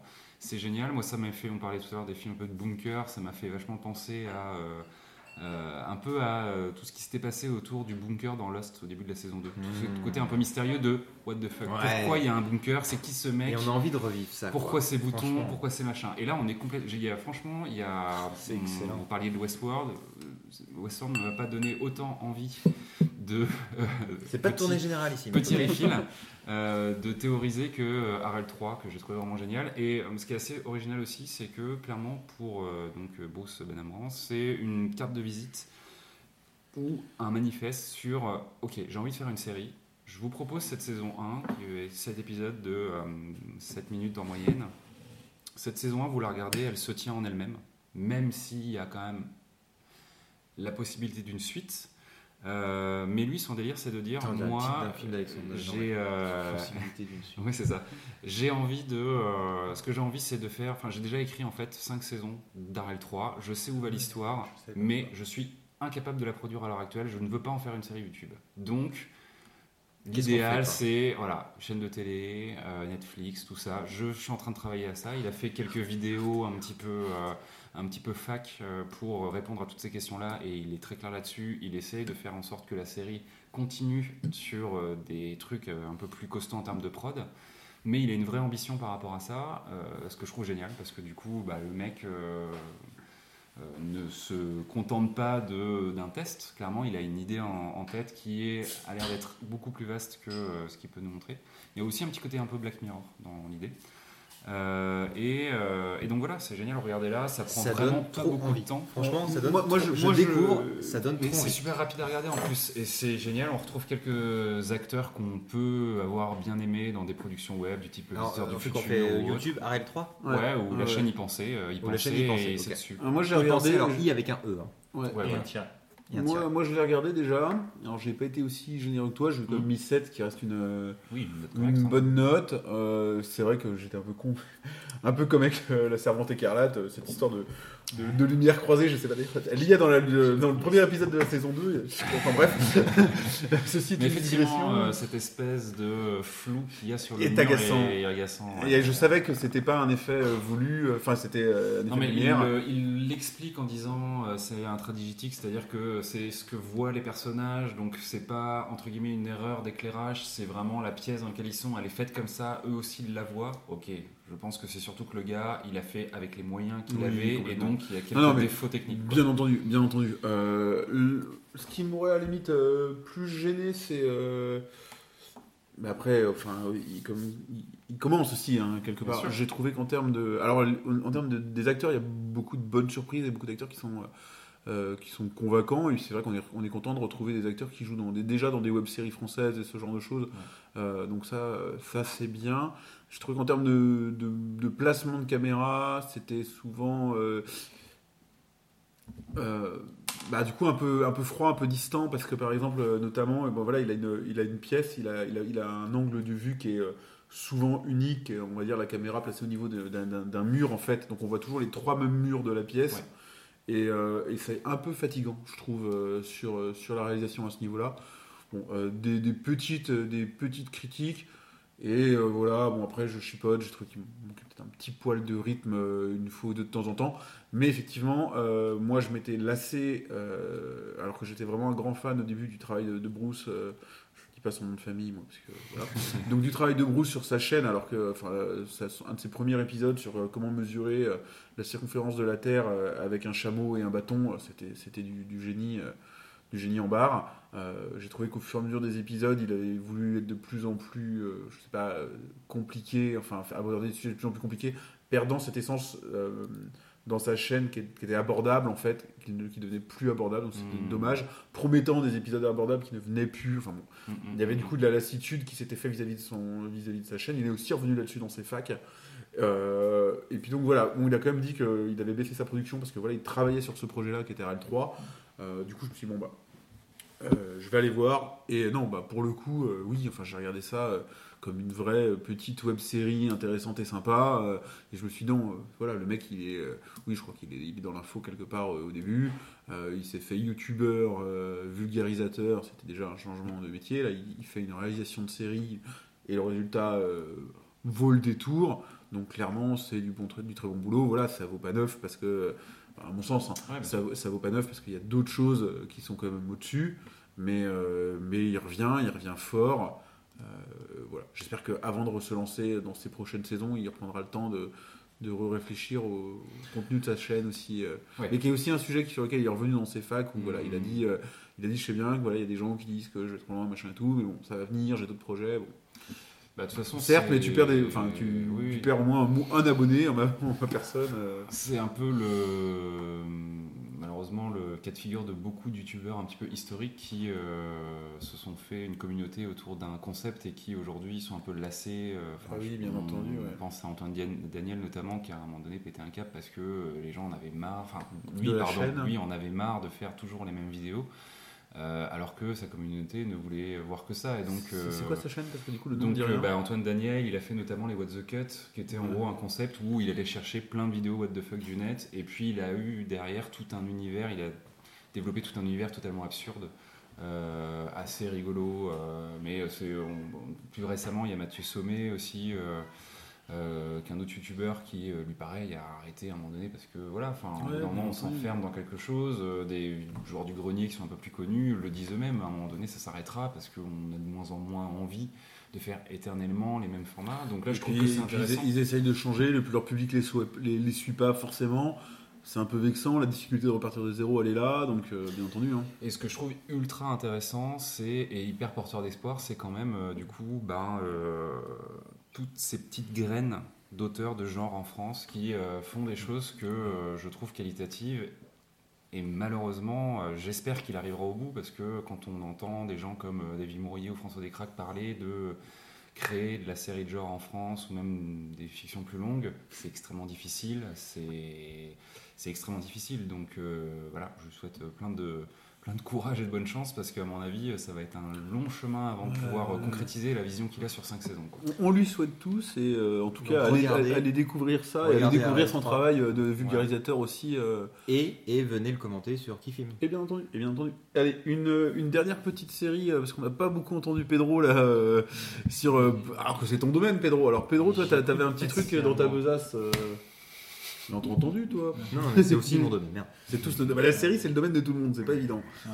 Alors, euh, Pedro, t'as un truc euh, français domaine, aussi. binge watching, c'est ça.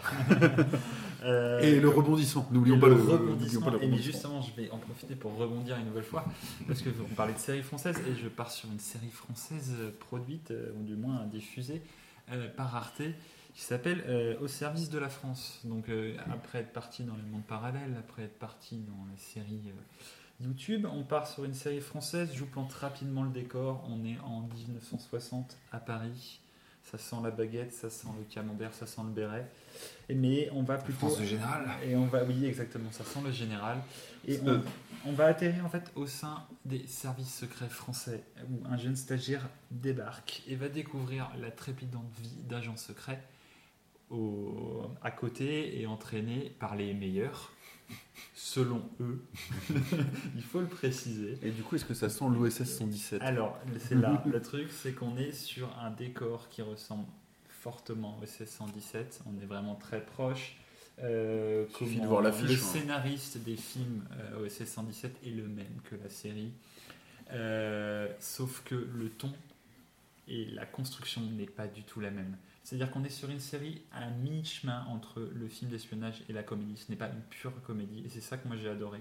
C'est-à-dire qu'on commence à planter le décor où il y a une vraie comédie, il y a un vrai euh, comment, il y a une vraie différence euh, de compréhension du monde entre les personnages qui créent des comment des scènes des fois complètement absurdes. Mm. On, ne comprend pas forcément euh, pourquoi il, il, y a des- des ressorts comiques assez intéressants entre la compréhension du monde par les personnages et par la hiérarchie dans les agents secrets. Et en fait, au fur et à mesure qu'on avance dans la série, on commence à se dire ouais, c'est une petite série comique, c'est absurde, c'est marrant. Et en fait, au fur et à mesure du temps, le comique perd et en fait, c'est l'histoire d'espionnage qui prend le pas.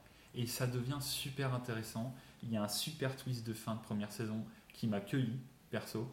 Euh, souvent, tu sens les ressorts arriver, tu sens, les, tu sens le changement chez le personnage où c'est lui le méchant, etc. Tu les sens venir parce que, en plus, ça s'inspire des vieux films de comiques, donc euh, c'est un peu potage des fois, donc tu sens, tu sens vraiment la chose venir.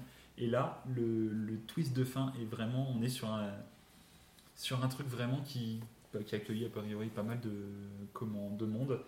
Et c'est super intéressant, c'est plutôt bien joué. euh, C'est plutôt au format 22 minutes ou 52 minutes? Non, 22. Hmm. Donc en plus, ça se, ça se s'enchaîne bien. C'est assez, Euh, euh, c'est assez plaisant souvent quand ça marche Ouais, bien. ouais, c'est tu suis bien. Euh, Il y a un truc qui est super intéressant aussi, c'est qu'au-delà de l'histoire d'espionnage, au-delà de comment du général de Gaulle, de l'agence des agents secrets, du côté potache, c'est que euh, la- le scénario et même certains acteurs vont planter les petites graines de ce qui va arriver entre 68 et 69. Euh, la, révolution des- la révolution de la jeunesse sur euh, le, le plan sexuel, sur euh, comment le- les femmes qui commencent à avoir des, qui commencent à prendre en compte sur leurs droits, sur leurs envies, etc. Et en Là fait, où ça a dérapé, quoi. tout dépend de là où comment on se place. Mais euh, comment. Ouais, en fait, c'est- au milieu d'une série comique, on a des petits, des petits bouts de, de réalité qui viennent, des petites pastilles de tiens, je vais te filer deux, trois, deux, trois infos, deux, trois réalités. Et c'est ce mélange qui fait un truc vraiment intéressant et vraiment unique. Tu nous rappelles comment ça s'appelle? Au service de la France, euh, c'est euh, diffusé par Arte et la saison 2 commence ce soir. Donc les trois premiers épisodes ont été diffusés Et ça, c'est de l'info fraîche. ce soir sur Arte. Alors ce soir, on est euh, donc. euh, hein, euh. Ah ouais. sera dans- dans- Ce soir, euh, à la date de 5 l'enregistrement, juillet. le 5 5 juillet, juillet. excusez-moi. Moi, c'est un deuxième truc ce qu'on me donne envie de regarder. Et merci Moi, Kifim. moi Et, il, est, euh, il est, ça y est, dans ma liste des trucs, euh, des trucs à regarder. sur Alors Kifim. clairement en plus c'est le- l'été. Alors là si vous en avez trop pris la tête dans Westworld, allez regarder ça derrière, ça libère un peu euh, parce que bah, c'est beaucoup moins je, je, finis la saison 3 de The Expense et euh, je, Alors, je, vous- je vous je rappelle, le- je vous rappelle un, un petit peu le principe aussi de, de Kifim. Du coup, c'est euh, c'est de suivre des, des- des chroniqueurs comme nous. hein. Euh, si vous entendez des choses qui, vous- qui vous plaisent, euh, et Pedro qui est, qui est- qui est- voilà, Qui qui est- qui est rebondit. enthousiasmé par un truc comme ça, c'est aussi le principe de Kifim. quoi. C'est c'est- c'est de suivre des gens et, leurs recommandations. Et on aura l'occasion d'en reparler un tout petit peu plus tard. sur la roadmap de Kifim qui va encore s'améliorer. Les nouveautés de Kifim. Euh, on avance, on avance. Euh, bah, du coup, c'est la, la prochaine. euh, La prochaine partie de ce podcast, c'est euh, moi, donc euh, Telzeda, qui vais vous la présenter en l'absence de Christophe, notre spécialiste jeu de société. Que j'ai croisé euh, il y a 3 heures euh, hein, en terrasse des, de, l'échappée. hein. Fort, fort Mais occupé. bon, Il est euh, fort. Cela ne nous regarde pas. Cela ne nous regarde pas. Euh, donc voilà, donc euh, présentation, présentation d'un jeu de société ce soir par moi-même. Et je vais vous parler d'un jeu qui se nomme euh, Capitaine Sonar. Pas tout à fait. Captain Sonar. Voilà. Captain Sonar, voilà. Euh, alors je vous en parle que maintenant, mais le jeu est sorti il y a environ deux ans. Euh, le jeu est sorti, moi je me suis dit, euh, avant de vous le présenter, je me suis dit, ce jeu a été euh, créé pour moi. C'est un semi-collaboratif, donc une équipe contre une équipe. Car Guillaume a toujours envie d'être sous-marinier. Et voilà. et non, non. Et, euh, et que je n'avais pas acheté parce que parce qu'on m'avait dit euh, il marche hyper bien à 8 joueurs et réunir 8 joueurs, c'est pas toujours évident. Bon, j'ai fini par craquer, je l'ai acheté, j'ai réuni 8 joueurs. Et euh, avant même de vous dire de quoi il en parle, c'est un énorme, gigantesque coup de cœur.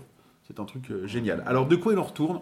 Alors, d'abord, euh, donc Captain Sonar, euh, édité par Matagot, ou Matago, je ne sais pas comment on prononce. Disons Matago. Un jeu de Roberto Fraga, qui parmi les auteurs français est un auteur qui a fait, qui a fait son chemin et prouvé qu'il était capable de sortir des, Avec un nom bien français. des, des, euh, des bons jeux.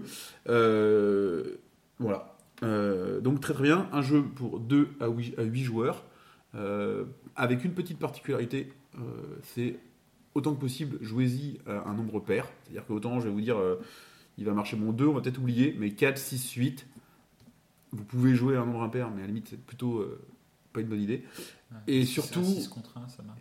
Non, non, non, le, le- non, le but c'est des. Si vous êtes 7, vous faites 4 contre 3, tu vois, genre. Non, non, mais surtout, enfin, faut y jouer à 8. Pourquoi? Donc en fait, qu'est-ce que c'est et de quoi il retourne? C'est une bataille navale, euh, sauf que c'est une bataille navale par équipe. Donc euh, le petit pitch euh, rapide du jeu, euh, dans les années euh, 2048, euh, voilà, nouvelle guerre, et chaque équipe va, donc, du coup être, représenter les, les officiers d'un sous-marin en chasse d'un autre sous-marin dans un archipel. L'archipel est important parce qu'il va amener la petite difficulté de la navigation parmi les îles avec les sous-marins. Et on gagne euh, comment On gagne tout simplement en, en étant le premier sous-marin à ne pas couler. Le dernier sous-marin à couler, quoi. Donc, euh, Sachant que la base d'un sous-marin, c'est d'être coulé déjà. hein. Euh, bah, c'est de rester sous l'eau, mais de façon volontaire. Voilà. Quand, vous, quand tu restes trop longtemps sous c'est l'eau, pas de- rester de- trop sous l'eau. Voilà. voilà, c'est ça. Donc en fait, le sous-marin, tout simplement, il peut, en- il peut encaisser 4 dégâts. Au quatrième dégât, on coule. L'autre sous-marin a gagné. Alors, euh, voilà, pour, voilà pour le pitch. À partir de là, c'est de la bataille, navale. Donc on va se déplacer hop, sur une petite carte, hein, euh, un peu une grille à la façon de la bataille navale. Et on va essayer de pouvoir tirer sur le sous-marin inverse, un peu en disant euh, à 4 touché. On peut se déplacer. Oui, Parce ce que qui dans veut la dire- bataille et-. En fait, pourquoi, pourquoi est 8 Parce qu'en fait, euh, il y a quatre rôles principaux à bord de, de- de chaque euh, sous-marin. Vous avez euh, le commandant, forcément euh, le capitaine du sous-marin, qui a le rôle euh, décisionnel et, euh, et qui va euh, diriger le sous-marin, mais pour ce faire, il doit s'appuyer sur son équipe. Et alors là, on pourrait dire, tiens, il y a un mec qui décide de tout, mais si clairement il n'écoute pas son équipe, il n'y arrivera pas. Et son équipe, donc en l'occurrence, vous aurez son second, son second qui est en charge en fait de vérifier que les, armes peuvent être euh, utilisées, que le sonar est en place, qui va en fait dire quand, quand les systèmes euh, qui équipent le sous-marin sont prêts à être utilisés. Torpille armée. Voilà, euh, exactement, exactement. Il va, il va avoir son mécano qui va, il, il va avoir son mécano qui lui l'informe euh, de- des dégâts et euh, que subit et de l'usure du sous-marin. Ça c'est bon, c'est Donc, réparé. euh, ça- et qui va et qui va voilà et qui va réparer des choses un petit peu au fur et à mesure. Donc il va aussi remonter de l'information comme ça à son capitaine. Et euh, dernier rôle, mais alors euh, clairement le plus important, vous allez avoir le euh, détecteur, hein, la, personne qui en fait espionne le sous-marin adverse. Donc vous prenez une table un peu comme celle au- autour de laquelle on est ce soir que vous ne pouvez pas voir, qui est une table en longueur, et vous la séparez en deux par des auvents que vous fournit le jeu. Et chaque équipe est donc de son côté de la table. Et chaque équipe a une carte. Et en fait, le capitaine va annoncer, par exemple, la direction que prend son sous-marin. Donc il va dire bah, cap à l'ouest. Et donc il va avancer d'une case euh, à l'ouest.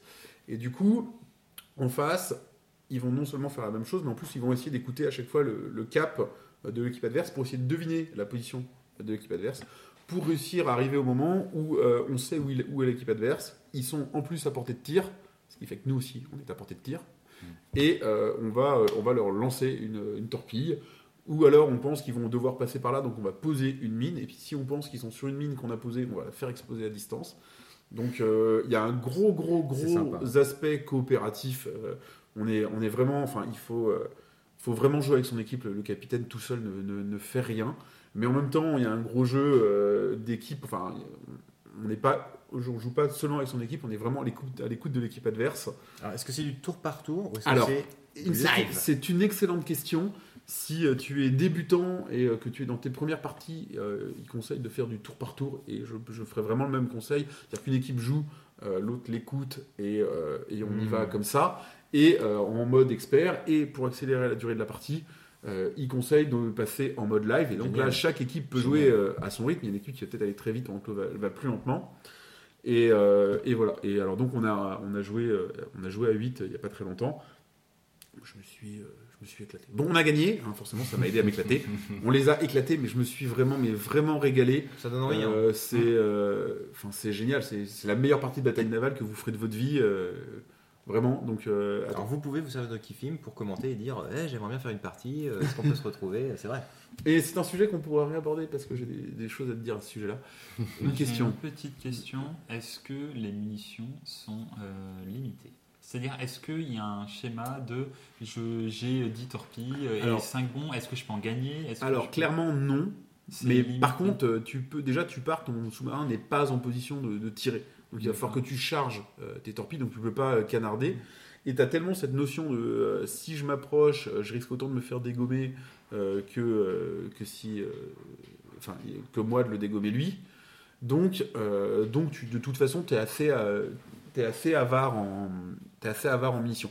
C'est d'ailleurs peut-être le léger euh, défaut du jeu, c'est que ce mode en mode je veux pas non plus me faire toucher va te pousser à fuir. Hmm. Et nous là pendant la première demi-heure de notre partie, euh, cours, on après, était débutants, on a tout- on s'est un peu barré dans des directions opposées Ah oui, en mode euh, on va charger nos trucs dans des coins peinards et puis et en fait au bout d'un moment on commence à dire bon en fait faut y aller, faut se rentrer dedans.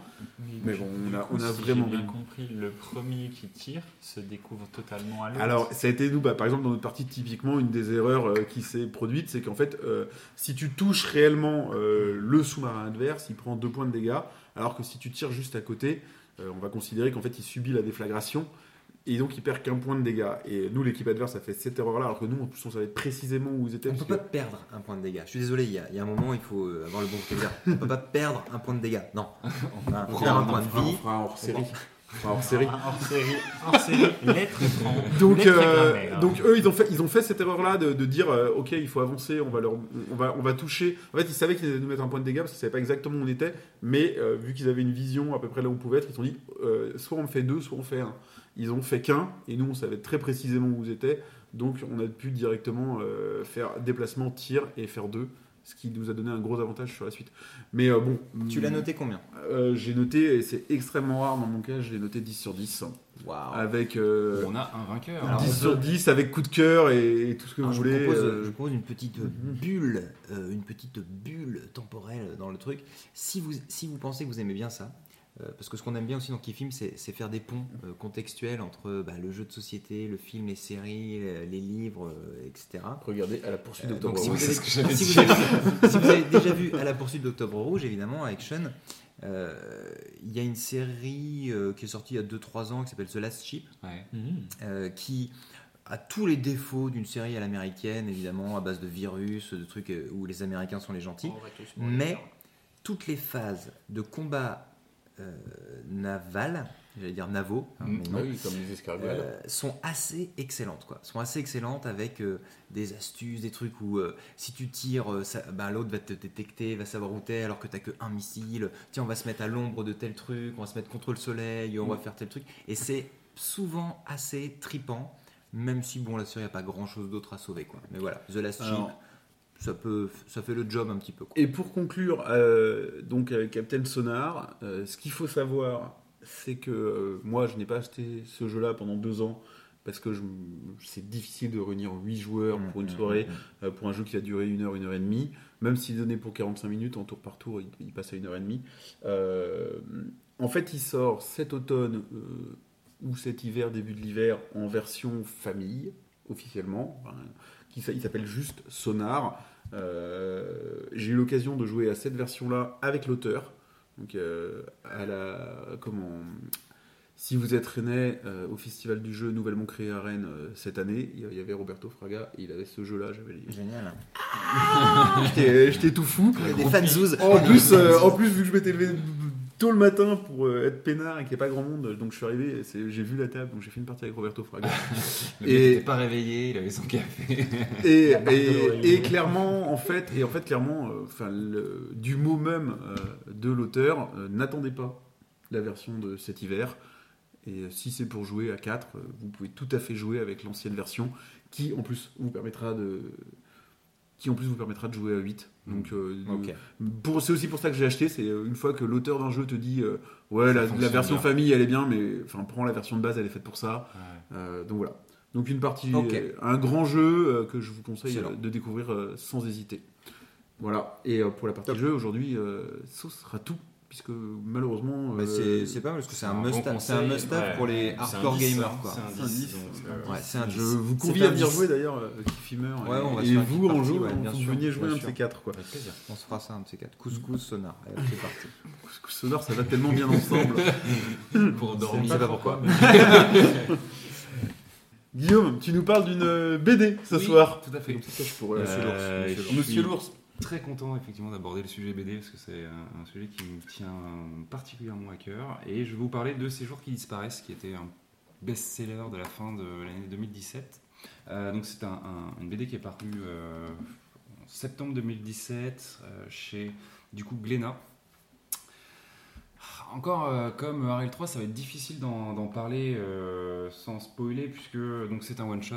Euh, c'est aussi pour ça que j'aime beaucoup ce bouquin parce que au moins on sait qu'on sent, on, enfin, on, on se, on se met pas dans un truc où on va devoir collectionner x mille tomes, voire peut-être qu'il y aura pas de fin. Là, voilà, c'est un bouquin, un bouquin. Vous pouvez y aller les yeux fermés. Vous aurez une histoire en entier. Euh, c'est génial. Du coup moi je trouve que les one shots c'est en plus euh, génial pour euh, faire découvrir la BD à des gens puisque les gens qui vont pas lire des BD ça va être compliqué de leur offrir le tome 1 d'une série de 12 tomes. T'inquiète tu vas, tu vas aimer et la personne n'achète jamais la suite. Donc donc pour moi c'est un bon point que ça soit un one shot euh, j'ai- je connaissais pas du tout cet auteur. Il a fait deux autres tomes enfin deux autres du coup BD avant ça. Skins Party et les vestiaires. voilà, bon, à découvrir. Euh, L'histoire, très rapidement, euh, qui va être représentée euh, les deux, trois premières pages. Euh, on va suivre euh, donc euh, un personnage qui euh, a une vie totalement euh, normale et qui va euh, un soir s'endormir comme n'importe qui euh, à la fin d'une bonne journée de travail et qui va se réveiller euh, non pas le lendemain mais le surlendemain euh, sans s'en rendre compte. C'est son collègue de boulot qui va lui Ce qui dire nous est arrivé euh, à tous. Oui, je veux dire, vis, ma vie d'étudiant. bah voilà, c'est ça. Non, mais ça part un peu de ce principe de dire, euh, ok, bon, lui ne s'en est pas rendu compte, euh, merde, j'ai loupé une journée, bon, bah, j'étais particulièrement crevé euh, ou pas, mais euh, pourquoi pas. Sauf qu'il va se rendre compte que ça se répète et de manière relativement régulière. Euh, Le jour et, de la marmotte, euh, euh, il va voilà et il va commencer un petit peu à s'interroger sur. euh, Mais il revit pas le même jour, hein. Il- non non, il, il- revit pas saute le même des jour. jours, c'est Il, pas un jour saute- il perd une journée de vie tout simplement. quoi. Ce qui en fait est un petit peu anxiogène au bout d'un moment. C'est-à-dire que euh, voilà, tu dans une semaine, ta semaine elle fait plus que 2,5 jours, enfin 3. Alors ça dépend. Surtout si ça a mal aux fesses quand tu te réveilles. Moi, je me pose Voilà. questions. Euh, t'as une, si t'as une copine, tout ça, ça devient un petit peu plus euh, galère aussi. Euh, et donc, Sauf si elle est pénible. Et les gens autour de lui se rendent compte aussi que. Enfin, qu'on lui c'est confirme. hyper sérieux les gars. Il n'y arrivera pas du tout à parler. C'est du tout drôle, ok Les C'est gens, pas les, gens, les gens autour de lui. Se- les gens autour de lui, se- enfin, tu vas le dire, j'imagine, mais ils, se- ils disent oui, euh, on t'a pas vu hier ou- Ouais, complètement, ouais. Ah, d'accord. Ouais. Et euh, ça, c'est vraiment juste le début, dans le sens où très vite, dans la BD, il va y avoir un, un twist par rapport à ça. C'est-à-dire que, évidemment, ce n'est pas anodin. Il se passe quelque chose de particulier par rapport au fait qu'ils perdent ce jour-là, et enfin un jour sur deux, et euh, toute la BD va du coup développer ce truc-là, euh, jusqu'à partir dans des choses qui sont relativement délirantes, et même en termes de chronologie, on va suivre le personnage sur des décennies, quoi. Ça va pas être un truc en deux jours ouais. c'est réglé, quoi. Donc, euh, c'est vraiment à partir de là euh, qu'on va vraiment apprendre à savoir comment le personnage vit avec ce truc-là. Qui, est-ce que c'est une maladie? Est-ce que c'est un truc fantastique? Est-ce que c'est euh, dans sa tête? Est-ce que voilà Donc euh, il y a tout un délire comme ça, euh, parfois fantastique, parfois pas du tout, au contraire pas du tout. Enfin, à chaque fois on va se poser la question de qu'est-ce qui se passe et ça me fait penser Il n'y a pas d'indice. Il y a pas un indice à un moment qui dit que c'est clairement fantastique. Tu sais pas quoi. Tu vas, si, tu vas à la fin de la BD, tu vas savoir euh, ce qui lui est enfin ce qui, ce qui lui arrive. Tu vas le savoir, Ça c'est cool. mais tu auras quand même toujours le doute de quelque chose que je ne peux pas révéler parce que sinon je, je détruis le, le twist du truc. Ça fait un tout petit peu penser, je fais une mini digression euh, Contextuelle. euh, voilà, contextuelle malheureusement sur un, un- un sujet dont on ne parle pas sur Kifim, mais euh, sur Firewatch, qui est un jeu Hmm. Euh, qui t'amène à suivre le, euh, le, parcours d'une personne qui euh, donc est garde forestier, donc univers très banal, quotidien, des petites tâches de maintien de la vie forestière, et qui à un moment donné, parce qu'il est un peu tout seul, va commencer à avoir des trucs et va commencer à se dire est-ce qu'il n'y a pas des espèces d'extraterrestres ou quoi? Et on va toujours être dans ce truc de, et c'est pareil dans ces jours qui disparaissent, dans notre propre capacité à s'inventer éventuellement des raisons surnaturelles à des choses qui peuvent avoir malheureusement ou heureusement des explications très rationnelles. Quoi. Parce que ton cerveau a besoin de, de rationaliser les choses. Quoi. Parce Ou qu'il a un au contraire, parce qu'il a besoin de trouver des explications euh, fantasmagoriques à des choses qui sont malheureusement très rationnelles.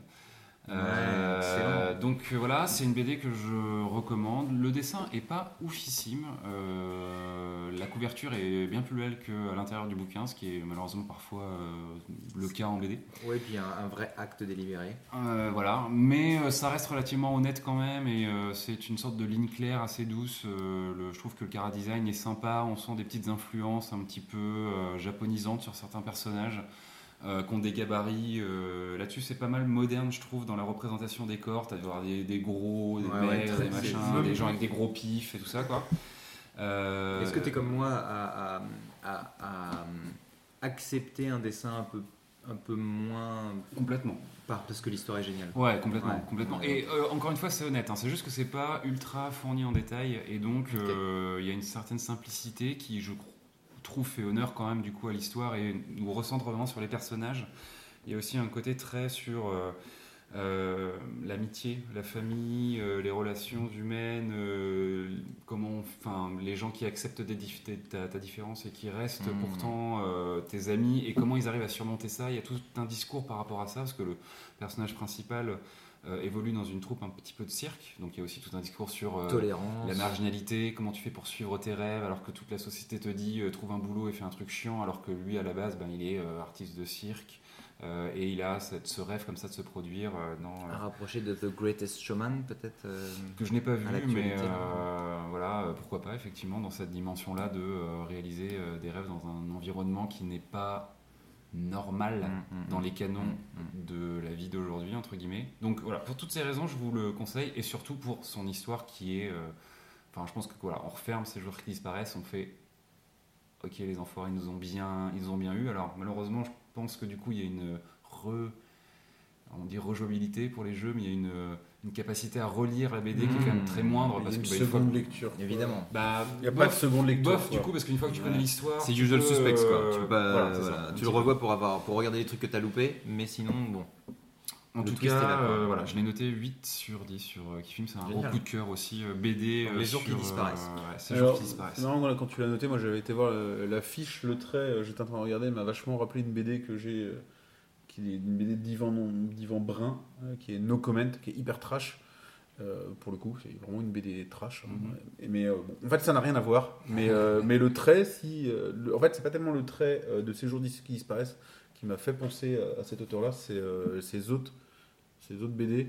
Si tu prends la couverture du Ouais, je- de, sa BD les- Les Vestiaires, pour moi, me, me rappelle énormément Gros plan sur un visage. le, le- le trait, le trait d'Yvan Brun. Voilà. Bon, Mais il y a un côté, il y a un côté Katsuhiro Otomo, trouve, dans le, dans la, dans, dans le dessin Oui, un peu ah, japonisant, non, ah, non, pas- yeux non, pas douter. euh, voilà. Bref, ok. Pedro, t'avais un truc à nous dire. Ouais, et moi je vais euh, vous faire plaisir parce que je sais pas si vous êtes au courant, mais votre plaisir va durer autour de la BD puisqu'elle va être adaptée au cinéma par Jonathan Barré, Oh là Le là, Pedro, il est incroyable, et le incroyable. producteur de Palmacho et de Ah, la, ça, la c'est folle aventure de euh, Max ouais, et Léon. D'accord. Mais euh, et donc il est, il est- donc Jonathan Barré est fan de la BD, fan de beaucoup de BD a priori, mais notamment de celui-là, de l'auteur, et donc va l'adapter Je sais, ouais, je sais pas si c'était prévu, mais c'était clairement un énorme best-seller de la fin de l'année dernière. Il était euh, introuvable. Il a fallu attendre qu'elle soit réimprimée euh, en début 2018 pour la retrouver en librairie. Donc, euh, je suis pas étonné effectivement que les droits soient tombés euh, chez un réal qui, Bon. a priori, Super. a du cœur à faire quelque chose de sincère. Oui, c'est ça, exactement. Je pense qu'il ne faut pas se, pas se, se baser sur ce qu'il a fait avec le Palmacho. C'est que c'est un mec qui va au, au bout de ses idées et qui va. De toute façon, il faut toujours laisser une seconde chance, euh, franchement. Mais moi, je suis pas un fan du Palmacho. Par contre, j'ai bien aimé. euh, C'était Roger et Léon. Là, euh, Max et Léon. Max et Léon. ouais. C'est bien Roger. Non, mais Roger, vu le. le, le, C'est Michel, L'époque à laquelle ça se J'ai passe, ça pas- passe. Moi, je m'étais marré pendant ce. Moi, je m'étais marré pour ce truc-là. Moi, j'ai trouvé euh, des trucs marrants aussi. Moi, ouais. je. Voilà. Mais bon, ça reste bon. Ok, une, une news intéressante. Quelqu'un d'autre euh, sur la table, un petit livre, un petit coup de cœur à placer en une minute? Ou un petit coup de, Ah, si. de hate hein, euh. Super rapide, mais vraiment très rapide. Euh, J'ai lu euh, Ambre de Maxime Chatham, euh, qui est, je ne sais pas si vous connaissez Maxime Chatham, donc auteur de thriller français, et qui a sorti aussi une série fantastique qui s'appelle Autre Monde, que moi Mhm. personnellement j'aime beaucoup. A priori, Glenn ne l'apprécie pas, enfin Dr. McGee, excuse-moi. Comment Et donc en fait, il a profité d'une une opération avec comment la Croix-Rouge, si je bêtises. Euh, et en fait, euh, bah, en fait, quand vous achetez le bouquin, c'est un petit bouquin, ça fait une nouvelle, ça fait 200 pages. Il y a 1,50€ reversé euh, à l'association en même temps. Ça, Donc c'est l'occasion. Ouais. le, bouquin vaut d'être dit, 5 euros. Vous faites un, un beau geste en achetant le- la nouvelle. Et donc en fait, c'est juste un préquel sur un des personnages principaux de l'histoire, euh, qui est Ambre, qui est la, la- la- la- la fille du trio euh, comment, de- des aventures de, de notre, de notre monde. Pardon. Et euh, bah, c'est assez intéressant, ça permet de, comme Mhm. l'histoire est finie là, ça permet de se replonger un petit peu dedans. C'est un personnage, c'est un, peu un petit peu moins fantastique que l'histoire, euh, que la saga, mais c'est un petit bonus en plus pour ceux qui ont bien aimé. Et euh, vous faites un beau geste en même temps. Donc euh, Je voilà, ne sais pas petit si. Je ne, plaisir je ne sais pas si j'irai car je n'arrive pas à accrocher au livre de Chatham. euh, Alors, attention, les- bien au contraire de beaucoup de gens. hein, euh. L'autre monde est complètement différent des thrillers. On est vraiment sur deux écritures différentes. Euh, on va dire que thriller est vraiment dans le thriller, ça va même des fois un peu trop loin. Et euh, là, on est vraiment sur du fantastique ado. Tout à fait mon, Moi, je suis en train de lire. euh, Macabre. mon, mon profil. Je suis en train de lire un truc qui cartonne euh, actuellement et pour cause. Ça s'appelle Powers. Et euh, non, ça s'appelle Just, Just Powers. Euh, super couverture. euh, je, euh, je- je le lis à la suite de ma, de ma femme euh, qui l'a dévoré après d'autres. Euh, je le lis en anglais. Euh, c'est très très accessible. c'est de qui? C'est très accessible. Tu vas nous le trouver sur Kifim. Ah ouais. Euh, C'est-à-dire que Power, c'est un mot-clé un peu. euh, L'histoire est, est très sympa. euh, c'est- Enfin, très sympa, c'est euh, euh, dans, dans, dans, dans, dans un monde contemporain, euh, soudain, euh, des, des jeunes filles euh, autour de 15 ans se retrouvent à avoir un pouvoir euh, d'électrocution ou de, tu vois, de, de, un pouvoir comme ça. Quoi. C'est Black Lightning. Et du coup, euh, Différents powers ou non, non, non, toutes c'est les mêmes toujours- ouais, euh, d'après euh, là où j'en suis, voilà, c'est- mais bon, j'ai écouté, non, c'est pas ça. Et, euh, du coup, en fait, tout simplement, hein, euh, elles deviennent plus puissantes que les hommes. Et donc, les rapports s'inversent. Et donc, très rapidement, tu rentres dans le vif du sujet, dans trois pages, as déjà le. En gros, tu la breaking news, quoi, euh, au début. Et ensuite, tu es déjà dans les allégations, genre. Euh, bah, on sépare les garçons des filles dans les lycées. euh, euh, Il y en a qui sont cloîtrés chez eux, il y en a machin. Est-ce qu'il faut les enfermer? Est-ce qu'il faut bidule? Tu pars tout de suite dans l'anticipation, dans, des trucs comme ça. Et enfin, franchement, si vous voulez, donc c'est fantastique évidemment. Si vous voulez, ça mérite son succès. On est évidemment là dans une logique ben, entre le féminisme, le- voilà, les- les- enfin, l'égalité homme-femme, etc. ça, ça tombe à point nommé. C'est, c'est, alors j'ai envie de dire c'est super bien écrit, mais je, je, je, je pense pas être un, un bon juge euh, de ça parce que je lis pas énormément non plus. Ouais. Mais anglais, pour, oui, pour un, pour un plus, film euh, en anglais, putain, je, je- je- j'avale euh, livre. 30, 30 pages par, euh, par soir, quoi, tu vois, euh, facile. Il n'y a, y a- y a que quelques trucs où j'ai besoin de sortir euh, le, le, le dico ou le truc pour comprendre. Euh, c'est hyper plaisant, ça va très vite, il y a pas de, c'est, c'est parfois drôle. Euh, Enfin, franchement, je le recommande, quoi. C'est euh, et vous, avez- vous pourrez aller voir les critiques un peu n'importe où. hein. J'espère, j'espère qu'on va en retrouver d'autres sur sur Kifim Mm. parce que ça mérite. Alors, à, à noter quand même, du coup, euh, pour ceux qui le rechercheraient, tu le lis, tu l'as dit En anglais, voilà. anglais, donc ça s'appelle Powers, le pouvoir Voilà. en français. sur qui filme Le Pouvoir. Voilà. Excellent. Enfin, voilà, j'ai lu euh, une bonne partie là, un bon tiers. Euh, c'est déjà un coup de cœur, quoi. Euh, à suivre. Ok, c'est un petit peu l'heure de conclure le podcast. Euh, je vais vous proposer euh, toujours deux petites choses euh, habituelles. Je vais faire un petit récap des dernières nouveautés euh, sur le site de, de. Ça va être assez rapide ce soir. Et puis on, on conclura par un petit tour de table, histoire de vous faire euh, découvrir des dernières pépites avant de se quitter. Euh, donc, nouveauté Kifilm euh, depuis, euh, depuis le mois dernier. Euh, eh bien, au niveau du, on va dire, du visible du grand public, peu de choses peu de choses car on a surtout travaillé à améliorer notre contenu et, euh, et améliorer euh, bah, voilà, les fiches des livres, les fiches des, les fiches des séries et euh, des Les autres. and chips, les euh, fish and chips, on les a bien- fiches, euh, les auteurs, donc voilà, on a, on a beaucoup travaillé euh, sur le, on va dire, le, background de Kifilm pour euh, augmenter la qualité du contenu. Donc on espère que nous, on est assez contents. On commence à avoir, euh, à avoir des trucs vraiment sympas qui- qu'on peut faire remonter. Donc voilà, ça fait partie des nouveautés Kifilm qui malheureusement sont pas directement visibles. Euh, le lien, par contre, pour les utilisateurs, la petite, euh, nouveauté du mois qui- qu'il fallait faire, euh, qu'il fallait faire relativement urgemment, qui avait été un peu zappé dans la V8, et Glenn en parlait tout à l'heure, c'est sur l'aspect social. C'est voilà comment retrouver quelqu'un sur Kifim.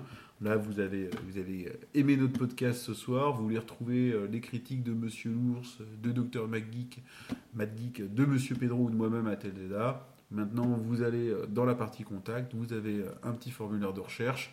Vous tapez notre nom et, euh, et ça remontera. Ça paraît très très con, mais c'était euh, c'était manquant sur le site. Et puis vous pouvez nous suivre sur Facebook où il y a régulièrement des liens euh, Vers qui, les nous permettent, critiques. qui- voilà, qui vous permettent d'atterrir directement sur telle fiche Facebook, machin, qui- Facebook et Twitter. hein, qui est sans doute un, voilà, un- une façon très rapide d'accéder.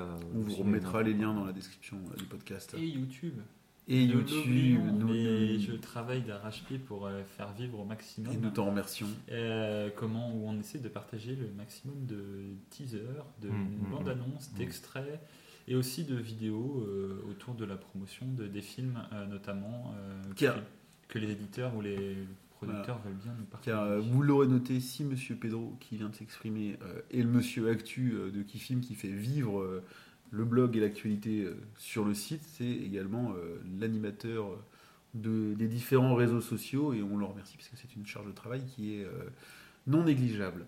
Donc voilà, donc voilà euh, je, vais, je vais faire un peu de, de- de teasing euh, sur une des nouveautés que j'espère voir arriver. Alors, euh, pas cette semaine, mais le temps que le podcast sorte, peut-être que ce sera sorti. Quelque chose qui a été réclamé par euh, Juke, donc qui n'est pas avec nous ce soir, et par, Par Monsieur, toute la communauté. et par Par Monsieur l'ours. Ce sera euh, la possibilité de modifier ses critiques. euh, qui ça va venir rapidement. Mm. Ce sera modifiable que pendant, euh, je pense, une trentaine de minutes suite, euh, à- suite à la publication de la critique, car je veux pas de modification Ouais, à la hache de la critique. euh, Là, le, le site vous offre la possibilité de répondre à vos propres critiques ou de répondre aux autres critiques. Donc voilà. Euh, mais je me le suis lancé sur le chantier. Euh, ça va venir. Voilà, on a encore des choses sous le coude pour cet été sur Kifim. Voilà. Pour les gens comme moi qui sont assez mauvais en orthographe, je t'en remercie. Donc, euh, donc voilà, Euh, hop, petit passage rapide sur cet aspect-là. On conclut ce podcast par un petit tour de table. Alors, euh, j'ai euh, dans l'idée, vu qu'on est euh, au début de l'été, au moment où on enregistre, on, on est tout début juillet, que le podcast va peut-être paraître aux alentours de Alors attention, on n'a peut-être pas. hein. Si, vous avez, vous Ok, allons-y. De quoi il parle Vas-y, vas-y, vas-y. Est-ce qu'on a quelque chose à dire Ah oui, on a peut-être pas quelque chose a à chose à Enfin, dire. donc euh, voilà, euh, l'été, toujours, toujours est-il que l'été est là, avec l'été euh, vient euh, souvent, Les heureusement, euh, les barbecues, mais les vacances. En Bretagne, les barbecues, pas toujours. Non, En ce moment. Ouais, en ce moment, ça va, on peut pas se plaindre. Qui filme le podcast Météo Rennais. c'est ça. Donc non, euh, on ne peut pas vous garantir qu'il y aura un épisode du mois d'août, mais peut-être, peut-être, si on est motivé, pourquoi pas. Donc toujours Ou est-il... Ouais. Bah, de toute façon, on a une liste de hors-série avec euh, ça. qui est conséquente à produire. Euh, non, donc voilà. Donc moi, ce que j'avais envie de vous demander, c'est euh, l'année euh, scolaire hein, euh, 2017-2018 est derrière nous. On en tourne tout juste la page. On, a, on est rendu au troisième podcast, donc épisode 2, mais troisième podcast de Kifim. On a parlé de choses diverses et variées, mais on n'a peut-être pas parlé de tout. Et moi, je vous demandais là, quelle était la petite pépite euh, que vous vouliez faire remonter, que vous voulez conseiller euh, à, notre, à nos auditeurs euh, pour occuper leurs vacances au bord de la piscine ou leurs vacances sous la pluie peut-être. Donc voilà, une petite pépite, un petit conseil là pour l'été, session de rattrapage, qu'est-ce qu'il Mm. faut avoir vu là pour, le, pour la rentrée l'année prochaine? Ok. Alors qui ouvre le bal? Bah, go. euh, donc euh, Lours. disponible euh, en mobilité, donc euh, parfait pour chiller sur un hamac en vacances ou s'occuper dans des temps un peu pluvieux. Je vais tricher, je vais parler de deux petites choses parce que tout à l'heure on parlait de Westworld et j'y ai pensé a posteriori pour tous les fans de justement théorie et d'explication des épisodes. euh, je vous conseille une découverte euh, que j'ai eue cette année qui s'appelle euh, donc qui est un youtubeur qui s'appelle Captain Popcorn. Ah ouais, on aurait parlé de chaîne YouTube, bah, bah, ok. Non mais voilà, euh, c'est du contenu, c'est disponible. Et non mais comment et, parler et justement des, les chaînes YouTube sont sur euh, des gens euh, qui euh, permettent de euh, mieux comprendre Westworld. Lui fait partie des gens qui, je trouve, sont extrêmement intéressants euh, à suivre. Donc euh, voilà, Bon, essayez. Euh, il fait tout un tas d'autres contenus, mais principalement sur euh, le côté très théorie euh, crafting. euh, il est assez intéressant. Euh, Répète qui? Captain Popcorn. Captain Popcorn, ok. Ouais, tout à fait. Le lien sera dans la description. Ok. Euh, et euh, je peux pas m'empêcher parce que je trouve qu'on n'en a pas assez entendu parler. euh, il faut regarder Dark, la série allemande de Netflix, euh, qui, euh, dont la saison 2 euh, Mhm. est en tournage actuellement, euh, qui est euh, voilà, série euh, avec un- du, du bon euh, mindfuck euh, temporel à l'intérieur, mais aussi beaucoup de personnages qu'on suit sur trois euh, timelines différentes. Euh, évidemment à regarder en VO, donc en allemand, euh, pour avoir toute la, La beauté de cette langue. subtilité de la langue allemande. Non mais vraiment, forte. je trouve que euh, voilà, euh, encore une fois, euh, je suis admiratif de nos voisins européens quand ils sont capables de produire des séries comme ça, et euh, je trouve que en plus, euh, nous, on a Marseille. elle est bien faite. Je, pardon, j'ai pas, compris. voilà. Vous pouvez répéter la question Captain Popcorn pour euh, du feedback sur Westworld et puis euh, la saison 1 de, de Dark. Monsieur Pedro. Eh ben moi j'ai envie de dire merci. Euh, Merci à la vie. Merci à la vie, merci. Non, parce que en fait, euh, moi, comme vous l'avez sûrement compris, je suis un gros binge watcher et euh, je regarde à peu près tout dans tous les sens. Pour ça qu'il des- très souvent on se moque de moi sur Kifim parce que je regarde des séries des- parfois improbables. Comme Moon de stress, tu veux dire Et que tu es un fan de Colanta.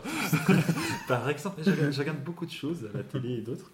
Et en fait, moi j'ai envie de dire merci à Netflix, merci à Amazon, merci à, à bien au futur Salto, euh, merci à beaucoup de choses euh, et surtout merci bah, au service de ZZOD. Parce que bah, j'ai commencé à regarder les séries avec euh, les séries qui passaient sur M6 le samedi soir, la soirée des samedis. La trilogie du La samedi. trilogie du samedi Buffy soir contre les vampires. etc. Et on n'avait pas beaucoup d'accès. Et en fait, maintenant, euh, même si je regarde beaucoup de séries, grâce à ces systèmes de ZOD qui maintenant plus en produisent énormément à la masse, ça permet de découvrir tellement de choses. Je n'arrive plus à me retrouver alors, dans Amazon, c'est encore un peu facile, mais euh, parce qu'il n'y a pas beaucoup de contenu, mais notamment dans Netflix, à me retrouver, à me dire ça je connais, ça je connais, ça je connais, je connais. C'est plus possible. Parce que maintenant, je suis toujours en train de me dire, tiens, c'est quoi? Ah, tiens, j'ai pas vu. Ah, si, mais ça, euh, Dr. McGee, quand on a parlé. Et donc, Eh, merci, tiens, mais- ça. et donc euh, merci Kifim d'être là pour t'aider à sélectionner Et ce que tu vas regarder. Quoi. Et en fait, déjà, merci, euh, merci au contenu, merci euh, à cette profusion qu'on a. Alors, on est plus souvent déçu qu'avant, Mm. parce qu'il y a plus de contenu, mais on a beaucoup plus de découvertes. Et donc, euh, bah, merci pour mon intellect et merci qui filme pour l'aide. Ok. Glenn Docteur Magic, ton identité secrète est complètement Euh, grillée. Moi, un petit truc pour l'été que j'ai euh, un peu popcorn que j'adorais, c'est une BD qui s'appelle, euh, qui est dans la saga des, dans les comics, euh, où ils ont développé un truc pour les plus jeunes, euh, qui sont les Superman Adventure, Batman Adventure, euh, qui sont des BD de 10 euros à 10 euros et qui souvent reprennent en fait des vieux, euh, vieux Batman, des vieux Superman qui te remettent, voilà, les uns à la suite des autres, mais qui sont très bien organisés, très bien. euh, T'as toujours une petite intro, un petit truc, un petit machin. Enfin, c'est assez popcorn et c'est assez cool. Mais là, il y a un, un épisode qui est sorti euh, en début d'année qui s'appelle Batman et les Tortues Ninja. Et c'est. euh, Et ça fait un peu peur. quoi. non, c'est un, franchement, c'est un vrai bijou. Le C'est un, crossover de c'est un fou, vrai plaisir. C'est un vrai plaisir. C'est hyper bien écrit. T'as du Bruce Timm dedans, donc autant te dire euh, Mm, mm. euh, que c'est de la grosse classe. C'est drôle. C'est hyper bien dessiné. C'est euh, franchement, j'ai pris une claque quand je l'ai pris et, et j'aime toutes les sortes de BD. Mais là, euh, j'ai adoré retrouver Batman, Robin et compagnie avec les Tortues Ninja qui, qui- leur monde se mixe. hein, vraiment, c'est en gros, hein, c'est le Technodrome qui débarque à Gotham. Donc euh, tout, tout, tout arrive en même temps. C'est une sorte de paella géante de, de, de Alors, trucs comiques. paella. Paella, Paella. paella. Bref, j'ai adoré. Et euh, voilà. Et en, et en- C'est trouvable, euh, juste, du coup, c'est trouvable. euh, Ah bah là, là euh, nous, en- nous, on est à Rennes, donc moi je ne saurais que trop vous conseiller d'aller chez Manfin, Ouais, rue Victor. Hugo, ou chez Tibul, tome 2, bien sûr, euh, rue Saint-Hélier, qui sont mes deux fournisseurs officiels. Euh, ils sont tous à 10 euros, voilà, c'est des gros pavés, t'as vraiment à lire euh, à gogo, quoi. Je veux dire, euh, le, le rapport qualité-prix sur un truc comme ça, il est excellent. C'est un truc à avoir dans sa, dans sa BD Tech.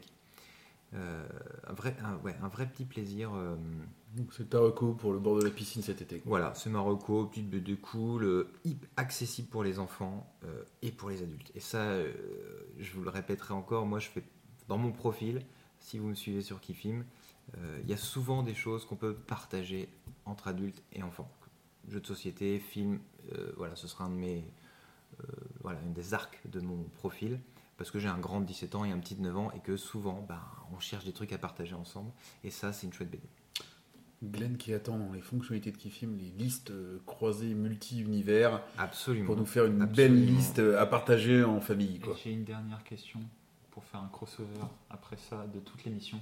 Est-ce que Dwayne Johnson est avec Batman? On pourrait Et non, c'est une tortue ninja, ça se voit. Ah, Mais non, mais lui, Dwayne Johnson en, steady rock, là, tu sais, le, rhino ou le truc serait énorme. Je vais quand même faire aussi une. euh, moi, le petit truc, euh, enfin, que je vous dis d'a- d'aller voir euh, dans l'été, même si en fait je suis complètement à la ramasse, c'est que moi je n'ai découvert et je n'ai pris en, en chemin que cette année Pinky, Pinky Blinders. Euh, non, mais c'est de la- Alors, encore une fois, il est pas On là. dirait un magasin. Pinky, Pinky Blinders, Ouais, si vous voulez des Pinky. petites jupes roses. euh, avec Non, mais n'importe quoi, il n'y a pas de haine. Ok, je recommence. Peaky Blinders, je sais pas pourquoi j'ai été effectivement mettre une sorte de. Sur ordre des Peaky Blinders. Voilà, alors encore une fois, il n'est pas là et c'est de sa faute, mais c'est Julien qui, m'avait dit- qui me l'avait conseillé. Et quand Julien me conseille quelque chose, ce que je fais, c'est que je ne le regarde pas. Même ma mère Ah, regarde. salut Julien, on te, on te salue. non, non, et donc, euh, donc voilà, j'ai traîné la patte pendant deux ans là, et, euh, et donc je me. En fait, on s'est, on s'est binge-watché avec mon épouse euh, les trois premières saisons, si je dis pas de bêtises, hein, ils sont rendus à la Ouais. Peaky Blinders, c'est du 10 sur 4, 10. 5, 4, d'accord. Et la cinquième arrive, c'est ça qui va me dire, ouais, ouais. Et c'est pour ça que c'est parce que je sais que les nouvelles arrivent et qu'en plus il n'y a pas que la nouvelle, il y a pas que la prochaine saison qui a été annoncée, ils en ont déjà au moins annoncé 3. Et, euh, et du coup voilà, euh, si vous l'avez pas fait et si comme moi vous avez raté ce truc-là, euh, Ça se rattrape. Là l'été, l'été voilà, vous vous partez en vacances dans un endroit où vous êtes sûr qu'il pleuve. Euh, voilà. Il pleut Et- dans la série. hein. et vous, ouais, voilà. et, vous, et vous regardez tout ça, il se renouvelle euh, de saison en saison, il se renouvelle très bien. Il y a un vrai style, il y a une BO. euh, Oh, la BO est à tomber. Et la DA, la DA est ouf. et- et magnifique, c'est vraiment une série qui, qui est à voir et euh, rattraper, donc euh, typiquement pile dans mon sujet, hein, rattraper votre retard pour être prêt pour les nouvelles Ouais, saisons. ouais. Ah ouais. Complètement Ah, d'accord. Mais, euh, Et, Est-ce ce- que, et ce- juste c'est une série euh, un peu, genre une série un peu dure ouais, Ah oui, c'est un peu ah comme oui, ouais, ah oui, ouais, ah ouais, oui. c'est des méchants. Oui. Là, par exemple, tu ne peux pas. Moi, mon. Enfin, 9 ans, même, même Rudy, 17 ans, c'est c'est presque limite, quoi. D'accord, c'est assez Et- euh, violent, quoi. Enfin, c'est très violent. C'est violent, puis il y a une vraie violence euh, verbale, Morale. physique, Soci- morale. sociétale sociétale, hein, sociétale, sociétale, ouais. ouais. Mais, euh, mais c'est ça qui fait son charme, hein, les Ouais, méchants. Les héros sont des méchants, mais, mais C'est voilà. toute l'histoire, c'est toute l'histoire qui va t'amener un jour à, à Lyra, quoi. Et bien, et bien entendu, alors, euh, bien entendu, vous me proscrivez complètement la Euh, VF. Pardon? Pro- proscri- Change de mot. Ok. on interdit. Vous- on interdit. Vous vous jetez, vous, Vous ne- vous- voilà, vous pas- vous interdit. jetez, vous, Stop. vous- jetez sur, euh, Ouais, ouais, sur je la. VO parce que les, les- accents euh, cockney, si je dis pas de bêtises, hein, c'est cockney. Euh, Oh, je sais plus. ok, donc je dis encore de la merde sûrement. Euh, sont, enfin, les Ah, accents, Birmingham. les, les accents sont Birmingham. Ah, Birminghamais. Bien, Birminghamien, ouais, sont, sont vraiment excellents et ça donne, euh, comme, comme on vous dit de regarder Dark euh, en VO, comme on vous dit de regarder The Rain en Tout, danois. tout, tout, regardez Euh, tout. en VO. ouais, voilà. On va, on va prendre une règle. Euh, pour toutes les séries étrangères et Marseille, prenez la VO. Voilà. Alors non, on va prendre une règle pour toutes les séries étrangères, prenez la VO et ne regardez pas Marseille. Sur ces bonnes paroles, messieurs, Bah ouais, à, merci à beaucoup, bientôt. cool. À bientôt. Peut-être cet été pour euh, un numéro normal, un numéro Ouais, spécial ou rien du tout. trucs, euh, moi, par exemple, j'attends Glace, hein, le, le prochain Shyamalan. Et on met une couche. Et mais non, mais on vous en parlera, j'espère bientôt parce Ouais, que carrément, ouais. Donc voilà, peut-être euh, à cet été, peut-être pas, peut-être à la rentrée. Non, sûrement à la rentrée. On sera sûr. là, on sera là, on sera là à la rentrée. Qui le podcast qui filme euh, continue. On s'accorde là-dessus. ça dépend parce que les chroniqueurs sont en train de négocier nos salaires. Euh, donc bon bah voilà. Bah écoutez, euh, c'est payé, en bière, tu vois. Et ce soir, euh, vous avez pas demandé d'augmentation, les gars. C'est vrai. Allez, bonne Salut soirée à tous. Salut. Salut.